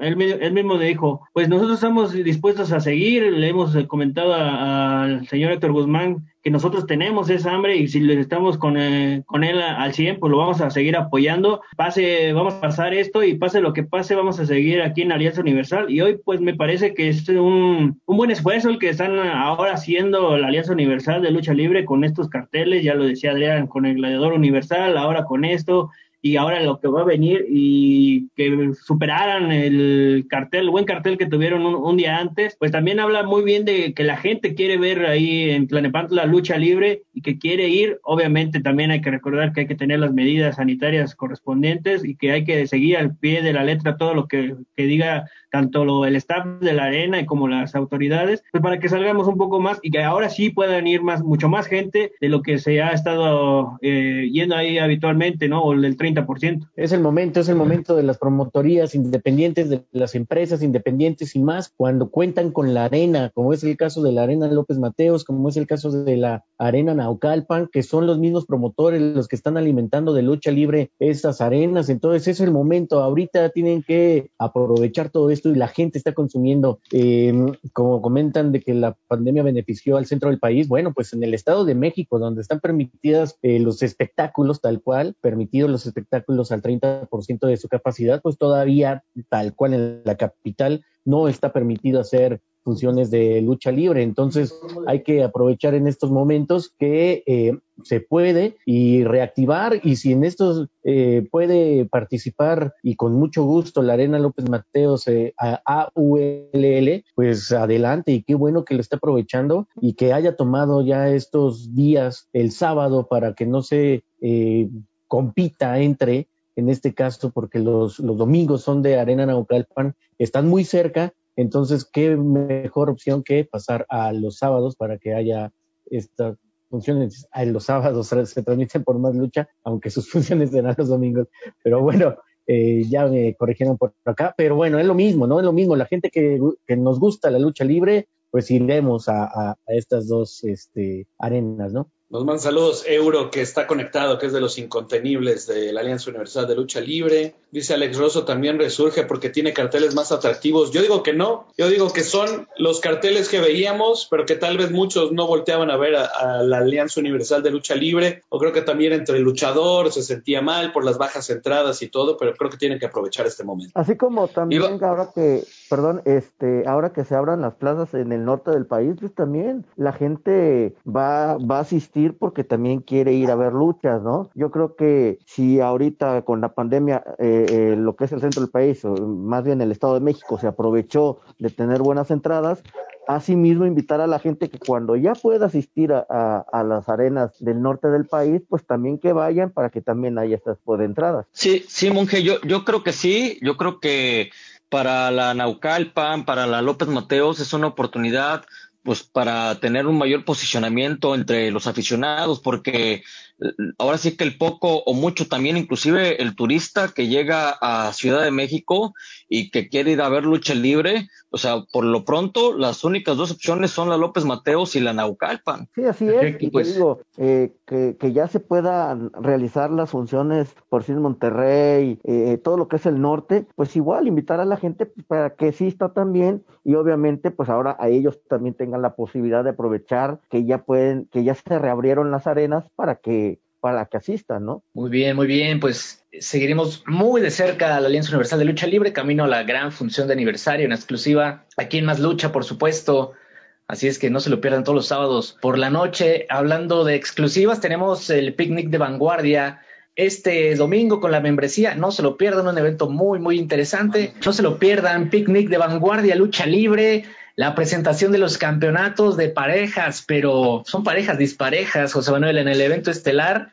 No se toleran para nada las eh, parejas que han conformado el cartel, así es que no se lo pierdan, no se lo pierdan, hay preventa y después el evento exclusivo de Más Lucha este domingo con su membresía de campeón de Más Lucha. Está Santi Hernández, entonces ya no tienen que ver nada más. Está Santi, el tigre, y él es el que domina y el que parte el queso completamente en vanguardia. Así, Así nada más. Pero está haciendo el equipo con Cíclope, que lo puso el, director de, Vanguardia. Están también por ahí apareciendo Crazy King, que no quiere hacer mucho equipo con su pareja. Está Miedo Extremo. Entonces vamos a ver qué es, qué es lo que pasa. Después de la salida también del Diablo Flystar, que por cierto ya también ya regresó. Pero, eh, pues bueno, esto es lo que se presenta con el picnic de Vanguardia. No se lo pierdan a través de la membresía. Está muy interesante lo que está presentando Vanguardia Lucha Libre. Sobre todo hay que apoyar a Santi Hernández. También muy pronto no se pierdan con pase digital y también a través de Más Lucha el evento de Cine Auto de, DTU, que también estuvo en la arena Mamaluchas y que por ahí estuvo el Duque. Así es que, pues muy fuerte la, alianza, ¿no? De Super Crazy, de Crazy Boy, haciéndole frente a quien se les ponga en el camino. Y no se lo pierdan, se encerraron en jaula y estuvimos Toño Bambuchito y yo en esa jaula de cineauto. Pronto, muy pronto la veremos en, la pantalla, así es que eh, tengo haciendo también muchas cosas en el estado de Hidalgo, particularmente. El viernes y, el viernes los de Aragón, y también la alianza de los de los Crazies, la sangre llama, ¿eh? ¿Cómo se llama la promotora de que fuiste el viernes? Allá en eh, estuvo Crazy Boy y Super Crazy, ¿no? También. Sí, correcto. Sí, más que México. También anduvieron por allá el bambuchito y el hip hop man. Este, pues mucha, mucho contenido para el cierre de año aquí a través de Más Lucha, muchísimas emociones, así es que no se pierdan próximamente las transmisiones de Mask México, de DTU, de Vanguardia y todas, de Evolución, por supuesto, Evolución y habrá Full Party 2 de parte de NWG desde Guadalajara.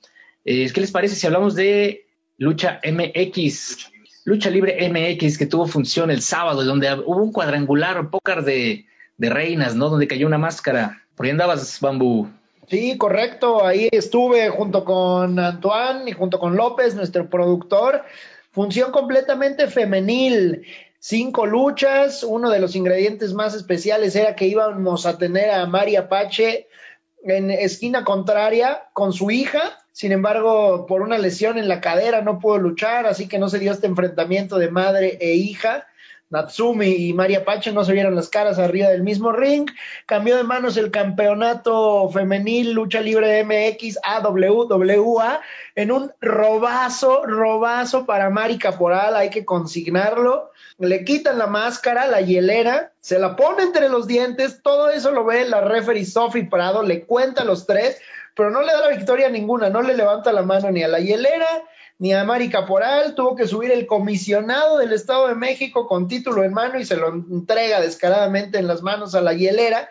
Y esto lo digo porque contrasta con el resultado del póker de reinas suicidas y Antoine no me dejará mentir, donde también hay una intervención, bueno, el póker de reinas suicidas era Lilith Dark, contra Reina Oscura, que al final terminó tomando el lugar de, de, Lady Pink, que era la que originalmente iba a estar en este cuadrangular, contra Bengalí, contra Baby Angelita. La primera en salvar su máscara fue Lilith Dark, después Reina Oscura, se quedaron Bengalí y Lady Angelita para definir la batalla.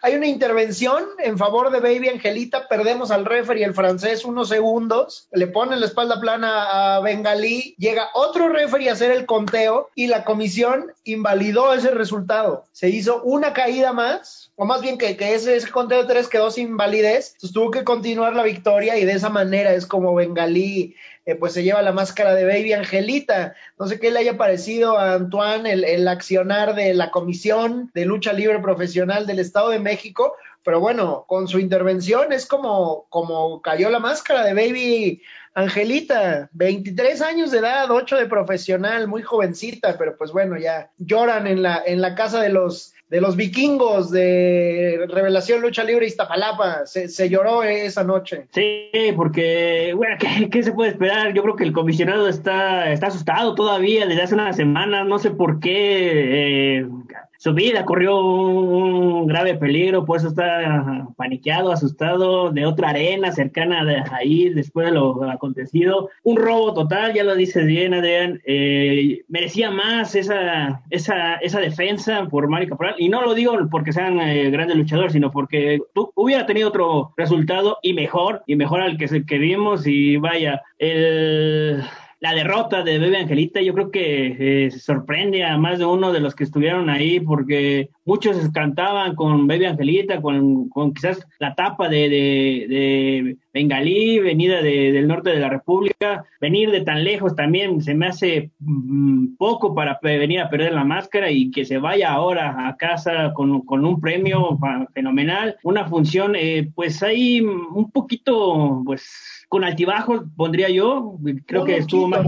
Sí, solo un poquito. Yo pondría mejor la, la, la campal que se hubo, que hubo en zona de prensa, entre que aquí, allá, y parecía carrusel. Eh, hay un poquito más de, de coordinación con, con, la gente que nos está dando los accesos con, en la zona de prensa, pero sí este, con altibajos esta, esta función. Y igual eh, felicitar y brindarle el apoyo a Migala que está pasando una, una etapa muy, pasó una etapa muy difícil, es que venció al cáncer, ya ahorita ya tiene con más de, cuatro quimios que superó y ahorita ya está un poco más, eh, más sana, más saludable y toda la fuerza y el apoyo de, del mundo para Migala, una luchadora veterana, una, lucha, una luchadora experimentada, que fue la que también, ya lo decía Adrián, que fue el que intervino en la lucha del de, cuadrangular del póker suicida de reglas. Ahora sí fue póker, porque eh, hubo una vez que una función que hubo un póker y eran de seis, entonces sí, ahora sí fue una lucha bastante eh, pareja en ese sentido, de, de, cuatro esquinas, pero sí, una lucha en general un poquito de altibajo. ¿Será, es, ¿Será el final de Baby Angelita en la lucha libre? Pues no creo, es muy jovencita, ella tiene ánimos de revancha. Claro, con, con Bengalí, pero con Migala también. Yo no le pedí ayuda a esta señora, yo no sé por qué se metió. Siento que su intervención antes de ayudarme me perjudicó y como que le atribuye la caída de la máscara a Migala, ¿eh? que fue la que se metió. Entonces yo la escuché con ánimos de, de mucha revancha y no, no creo. 23 años todavía da, da muchísimo una, una carrera a los 23 años. Y sí, lo que el... decía, nada más para puntualizar, ahí en la sala de prensa parecía el juego de las sillas, ¿no? La, la, tú siéntate aquí, tú siéntate acá, yo te paso para acá. Entonces, la invitación ahí a los promotores a que, a que no acrediten 10 personas por medio, a menos que tengamos funciones específicas. Y pues sí, lo dice Adrián, tiene un futuro, pues, eh, si no enorme, tiene un futuro prometedor ahora ya con, con el rostro eh, hacia la afición y enhorabuena para Bengalí y que venga también lo mejor para esta baby Angelita. También felicidades porque Alilit del Dark fue la primera ganadora o la gran ganadora de este cuadrangular. Excelente. Bueno, pues Lucha Libre MX tendrá más funciones y tendrá este, más rivalidades. Bueno, siempre es grato visitar la arena Azteca Budocán de, la dinastía Moreno, que por ahí ah, andaba Doña Rosy Moreno, ¿no? Sí, por ahí andaba y algo que también dice Bebe Angelita, que pues como también está en Revelación Lucha Libre Iztapalapa, eh, va a ser la encargada de, pues, de, ser anfitriona de las luchadoras que a lo mejor vengan de, de Estados Unidos, hay proyectos para el próximo año entre otra eh, promotora de igual del, de, americana con revelación de eh, lucha libre Iztapalapa y pues ella sería la cara para darle frente a las luchadoras que vengan. Pues perfecto, muy bien, pues mucho éxito y no se pierdan esta función aquí a través de Más Lucha la noche del miércoles a través de Más Lucha la función completa para que no perdamos el detalle de, esta función en la Arena Azteca Budocán de parte de Lucha Libre MX. Hay buenas noticias para eh, los seguidores de la lucha libre internacional, específicamente de AEW. Eh, llega a la pantalla de Space, es una muy buena noticia, lo estamos nos platicamos en la tarde, ¿no? Y tenemos información en máslucha.com. Duque va a llegar AEW a Latinoamérica a partir de, de, este mes, ¿no? Sí, a partir de este domingo a las 12.30 de la tarde ya AEW estará por Space. Y, lo mejor es de que ese primer show de Dynamite va a ser con ese segundo encuentro en de Penta del Cero Miedo contra el Rey Fénix. Entonces, pues, pues han sido buenas semanas las que ha habido últimamente en All Elite Wrestling. Entonces creo que yo pondré en la mesa para todos los aficionados que primero All Elite Wrestling por Space y después en vivo por más lucha el Grupo Internacional Revolución. Así que pues toda una tardecita de buena lucha libre. Danos de exclusiva, José Manuel. ¿Qué voces en español vamos a escuchar? A través de Space. Obviamente Hugo Sabinovich y, tú están ahí con AAA, con Space. ¿Qué sabes? ¿Quieren una exclusiva? No, no sé nada. no te Todavía no llega el memo. AEW tiene transmisión, no tiene comentaristas en español. Sí, sí tiene comentaristas en español. Por Fight. Está, no, es, Joe Abrahantes, que es parte de AEW, que él trabaja en el canal de QVC, que es como CBC, lo que conocemos en México. Alex Abrahantes, eh, él es el, comentarista en español y está con, eh, no sé si con Willy Urbina, que estaba en eh, Impact no sé si ellos son la voz en español o no sé si son solamente eh, Alex Abrajantes, pero eh, sí tienen transmisión en español los, eh, los de AEW. Pero bueno, pues si no, pues mi contrato es con Space, entonces. Bueno, pues entonces ya inmediatamente este domingo podremos disfrutar de AEW en la pantalla de Space y por supuesto AAA. AAA seguirá. Sí, continúa AAA. viernes, sábados y domingos a través de Space y ahora entra la programación también eh, AEW con estos deportes de combates que creo que cada vez están resultando de, mejor forma en el canal de Space, con las funciones de box que también eh, se transmiten en este canal. Y lo interesante que el contrato con Warner Media es de tres años. De aquí al 2023 se va a transmitir AEW por, por las plataformas de, de, Warner Media o de eh, Turner Network Television. Dasha González, Dasha González también es, ah, es Alex Abrajantes y Dasha González. Que participa en las transmisiones en español de IW. Y bueno, poco a poco Space se está dando cuenta que la lucha libre es un excelente nicho, ¿no? Tienen box, tienen ya AAA, van a tener AEW. Creo que es una buena fórmula, ¿no? Para, para tener seguidores, para tener pues rating, muchos seguidores de la lucha libre. Y como lo dice el Duque, si están brillando los Lucha Brothers ahí, es excelente eh, el argumento que presentan para, para tener buena audiencia en Latinoamérica. Sí, e imagínate, y creo que esto no se ha tratado en ningún lugar. Gente de Space estuvo en México, gente de producción de Space para grabar promocionales el último fin de semana de Autoluchas. Vino toda una comitiva, la base de, del canal de Space está en Argentina. Esa misma comitiva estuvo en el evento de Invading New York eh, hace un año y la comitiva vino ahora para grabar promocionales y para grabar cosas con el, todo lo de AAA eh, alrededor de, de, las transmisiones que se tienen. Entonces está, está interesante lo que está haciendo Space con deportes de combate. Tuviste oportunidad, Duque, de platicar con relaciones públicas de, la cadena, ¿no? De, Space o tenemos detalles acerca de lo que puede suceder. Pues, pues, sí, es que había, en los últimos días habían salido pues de que All Elite Wrestling iba a pasar por Space de Brasil. Entonces ahí fue cuando comenzaron a salir todos los rumores o que se confirmó de que ya iban a estar por, por México, igual, bueno, toda Latinoamérica.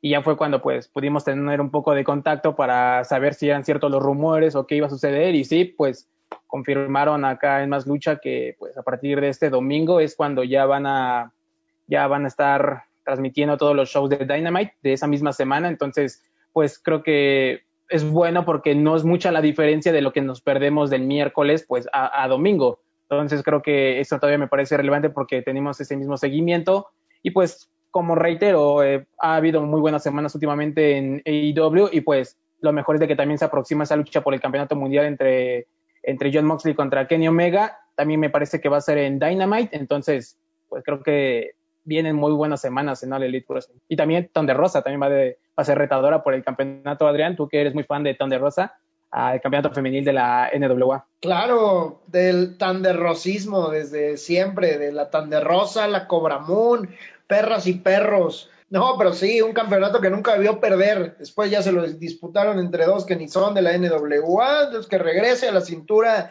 de la Rosa y que gane el femenil también de, AEW después de la repasada que le puso a Hikaru Shida en su debut. ¿Dónde estabas, Adrián, cuando Thunder Rosa luchaba en la Arena López Mateos, cuando trabajaba con Legend y WWS, cuando luchaba en la Arena Afición?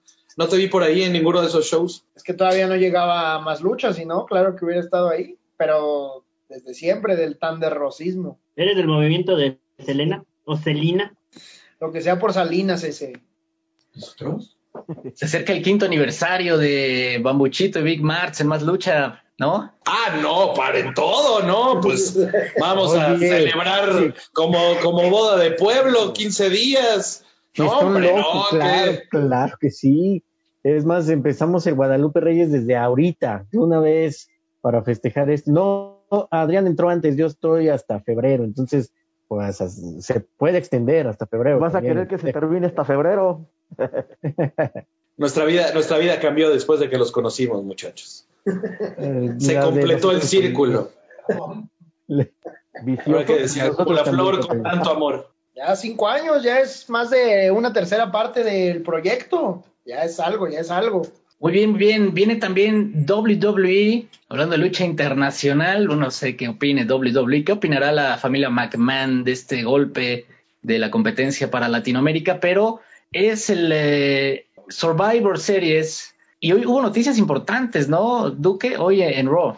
Noticias magníficas, diría yo, Bernardo, porque Drew McIntyre recuperó el campeonato de la WWE. Aquí en la redacción estallé de felicidad cuando venció a Randy Orton con la Claymore. O sea, esa Claymore es letal, nadie se puede parar y pues Randy Orton, sus 14 campeonatos mundiales desaparecieron con esa Claymore, lo cual es sensacional. Y bueno, va a enfrentar a Roman Reigns el domingo en Survivor Series en esta en este pay-per-view que va a ser de marcas, no va a contar con NXT como el año pasado, lo cual pues sí es un poquito triste, aunque siento que NXT no es lo mismo del año pasado a, estas fechas, pero todo va a ser entre Raw y SmackDown, entre encuentros de campeones y también los tradicionales 5 contra 5 en tanto varonil y femenil.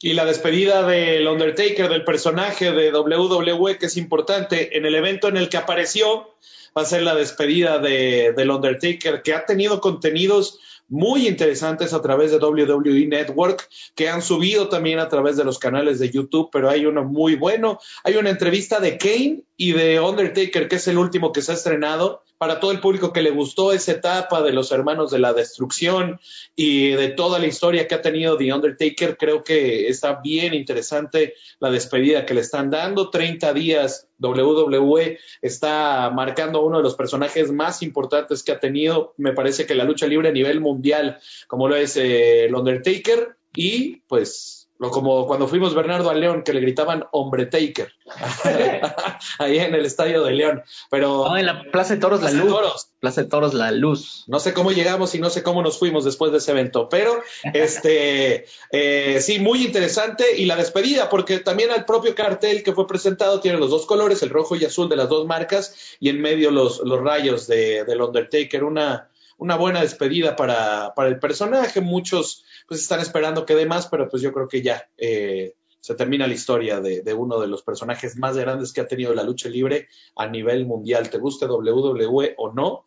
Es uno de los personajes más reconocidos, más icónicos del Undertaker. Sí, hablando de despedidas, pues malas noticias, ¿no? Porque Selina Vega ha dejado de pertenecer a WWE esta, esta semana, ¿no? Sí, y por, eh, pues por esta cuestión se habla de mucho por las redes sociales, por eh, la eh, el cameo y que, que, tenía ahí también muchos, hay muchos que tenían sus canales en, en Twitch, eh, pero por esta misma situación de que tuvieran otras redes sociales y que no están avaladas por WWE, pues bueno, ese ha sido uno de los problemas con, con este caso de, de Selena Vega, principalmente que ella tenía todavía en activo, si no me equivoco, Duque, el cameo, ¿no? Con fotografías eh, pues, de, de, distintos personajes de, de anime o de, o de, de dibujos animados. Sí, según eh, lo que había leído, pues esos eran los principales motivos por el cual pues ya no está ahora en WWE. Eh, había como que una, este, una decisión de que cerraran sus cuentas de Twitch y también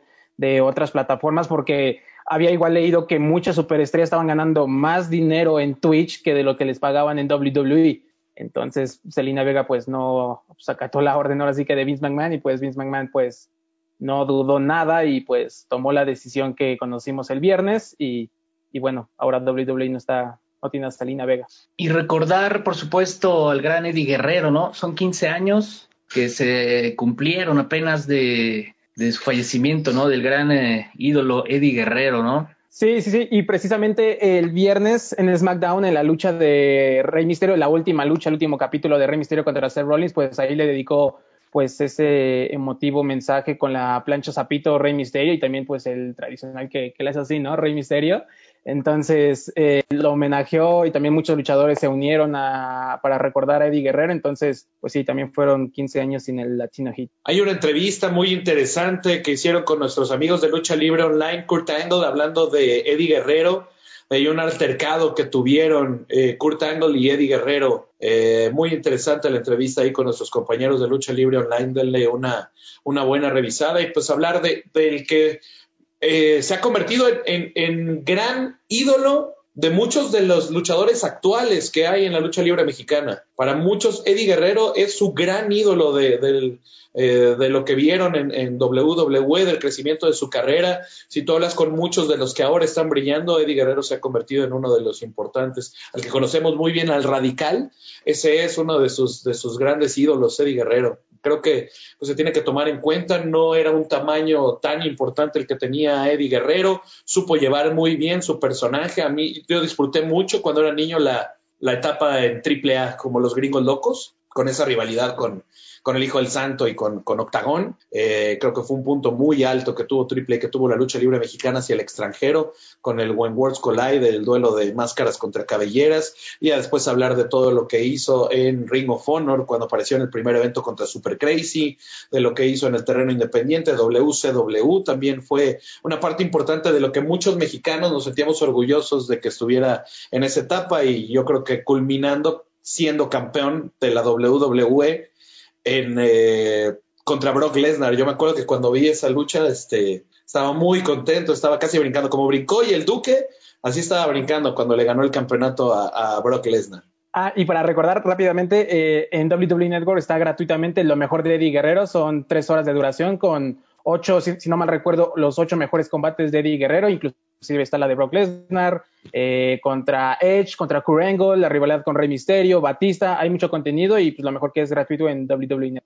Te agradecele, Rodrigo, a Octagón, que le salvó la máscara al Hijo del Santo contra Eddie Guerrero y Love Machine. Eso nunca lo dices. Octagón le salvó la máscara al Hijo del Santo. Sí, la recuerdo perfectamente bien. Yo estaba así, casi creo comiéndome las uñas de que dije, no lo puedo creer, o sea, no es posible que la leyenda caiga en, en este momento, o sea, no lo, no, algo, algo tiene que pasar y sí, definitivamente Octagón salvó el pellejo. Muy bien, pues este es nuestro recuerdo para el gran Eddie Guerrero. Se nos acaba el tiempo. ¿Cuál sería, Bernardo, para terminar, tu más grande recuerdo que tienes de Eddie Guerrero? Pues a mí me gustaba mucho verlo con sus hermanos, ¿no? Pero sin duda esa Brock Lesnar que comentabas, ¿no? Que, que derrotó Yo creo que esa es eh, la que más presente tengo y por supuesto la de When Worlds Collide contra el Santo y Octagón, esas me gustan muchísimo. Para ti, Monje, ¿cuál sería el mayor recuerdo que tienes de Eddie Guerrero? Pues mira, yo me acuerdo mucho de él cuando estuvo en AAA, que fue cuando este, empecé a ver más luchas ahí y creo que, pues la verdad, la, la rompió, desgraciadamente falleció muy joven, pero dejó una huella ahí para todos los muchachos que salieron después, fue su inspiración para que, para que llegaran a la lucha. Toñito. Eh, pues no más que una lucha, la entrada, la entrada, yo me quedo con la- las entradas que hacía en los autos. eh, yo hasta quería igual con un, un auto así de carreras, o bueno, de, perdón, de juguete, de modelo, que se moviera. O sea, yo me quedo con esas entradas que hacía Eddie Guerrero. El Low Rider. ¿Tú, Rod, eso de, de que pasó con el Santo? No, fíjate que no, ¿eh? Yo tengo muy marcada la vez cuando él se despoja la, la, la máscara literal de máscara mágica. Lo recuerdo perfectamente bien. Vicky. Justo iba a decir la de la, de Rodrigo, ¿eh? esa que se va de una empresa para desenmascararse en otra y seguir a Love Machine, pero pues la rivalidad que tuvo con Rey Misterio, ¿no? Que Rey Misterio cuando sale de, de México y que ya no tiene estos encuentros con Psicosis, pues eh, tomó buena rivalidad con Eddie Guerrero que le ayudó muchísimo también eh, en su desenvolvimiento y creo que eh, la rivalidad que tuvo con Rey Misterio eh, pues es, estuvo buena y más cuando le dijo que Dominic era suyo, ¿no? La lucha por la custodia. Mochito. ¿cuál, ¿cuál es el mayor recuerdo que tienes de Eddie Guerrero? Pues es que yo pe- empecé a ver WWE como a los 14, que justo fue, yo tenía 14 cuando Eddie Guerrero falleció, pero me acuerdo mucho del diseño de la playera de I'm Your, I'm Your Papi, Latino Hit atrás, que fue el que usaron precisamente casi todos en la función de homenaje cuando recién muere. Me acuerdo mucho de eso. Y después, eh, pues ya más grande, ver la lucha contra el Santo y Octagón, pues sí me impacta y, y lo bueno que era, o sea, en serio era buenísimo, como un adelantado a esas épocas, yo lo considero, pero me acuerdo mucho de esa playera porque hasta la tenía, hasta la tenía, me acuerdo que, que porque era difícil conseguir playeras de WWE si no eras José Manuel Guillén, pero yo me hice de esa, de, de la de la de I'm Your Papi, Latino Hit, entonces de esa última etapa, la verdad, es de lo que me acuerdo. Iván y Loreno. ¿Mande, mande? no, no, yo, yo para mí la, lo mejor sí es la lucha de la custodia por Dominic. Dominic.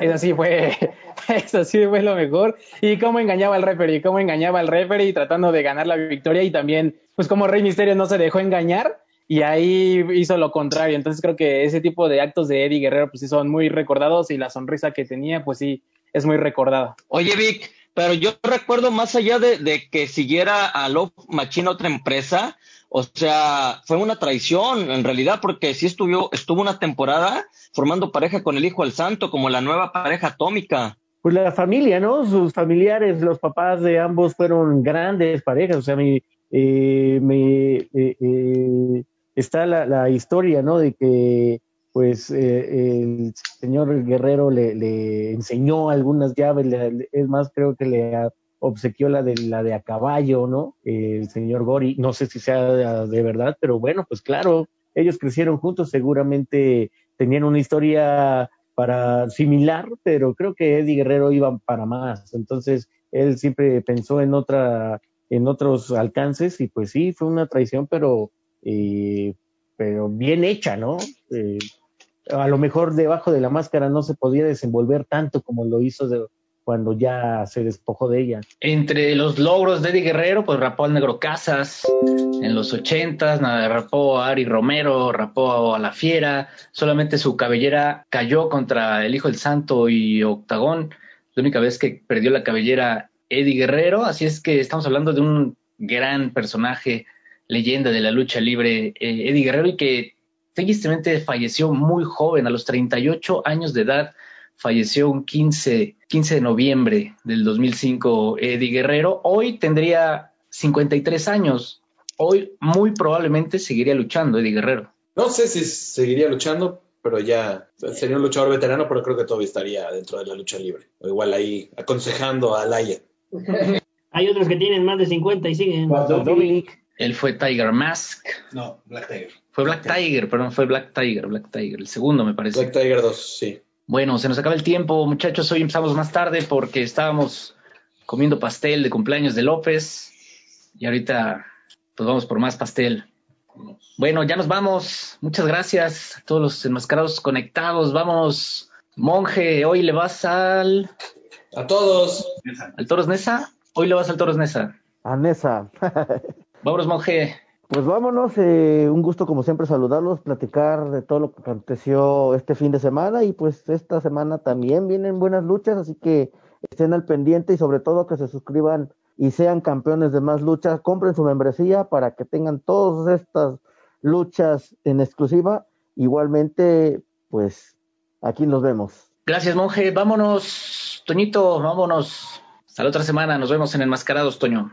Así es, próxima semana nos estaremos viendo, si el cielo lo permite, y rápido, si usted no tiene eh, la oportunidad, de, ahorita ya, porque es muy noche, mañana temprano, échese un clavado a ver más lucha contra, contra el hijo de la lebrige, estuvo bueno, estuvo entretenido, si sí o no es, y cuántos kilos le faltan para que se parezca a la lebrige, y cómo festejó el triunfo del Castillo del Terror, pues ahí lo dice en el Más Lucha Contra, y el 29, domingo 29 en el Car de Crash, torneo por la Copa Car de Crash, Joe Líder, Demus, La Máscara, Charlie Rockstar, Herodes, Ángelo Demonio, Fresero Junior y Demonio Infernal. Y uno de estos muy posiblemente lo veamos en otra función por allá en Plan Pantla. Nos vemos. Gracias, Toño. Gracias. Sí, vean el Más Lucha Contra. Hoy no está el HIP, pero vean el Más Lucha Contra el Hijo de la Lebrige. Y este sábado, Más Lucha Contra Ludark. Así es que no se lo pierdan. Vámonos, Rodrigo. Saludos hasta Monterrey. Nos vemos, un abrazo para todos y bueno, nos vemos la próxima semana. Por cierto, hablando de Hip Hop Man, ya me mandaron la invitación de la boda. Ah, va a haber boda con Jesse, muy bien. Aquí está, mira. Los testigos van a ser Pasión Cristal y Vic Marts. vámonos, Vic. Vámonos, vámonos. También regresó la lucha libre acá al sur de la Ciudad de México, en el, el lago de Xochimilco. Hay nuevo campeón welter de Chinampaluchas. La Warrior Family también llegó a, a pelearse allá con la dinastía Olivares. Entonces, tienen, tienen que estar al pendiente de la próxima transmisión de Chinampaluchas, que siempre da mucho de qué hablar. Y sí, se van a cumplir cinco años de que cuando conocí a Adrián le pregunté que si él era el monje. Perfecto. Nos vemos la próxima semana. Muchas gracias.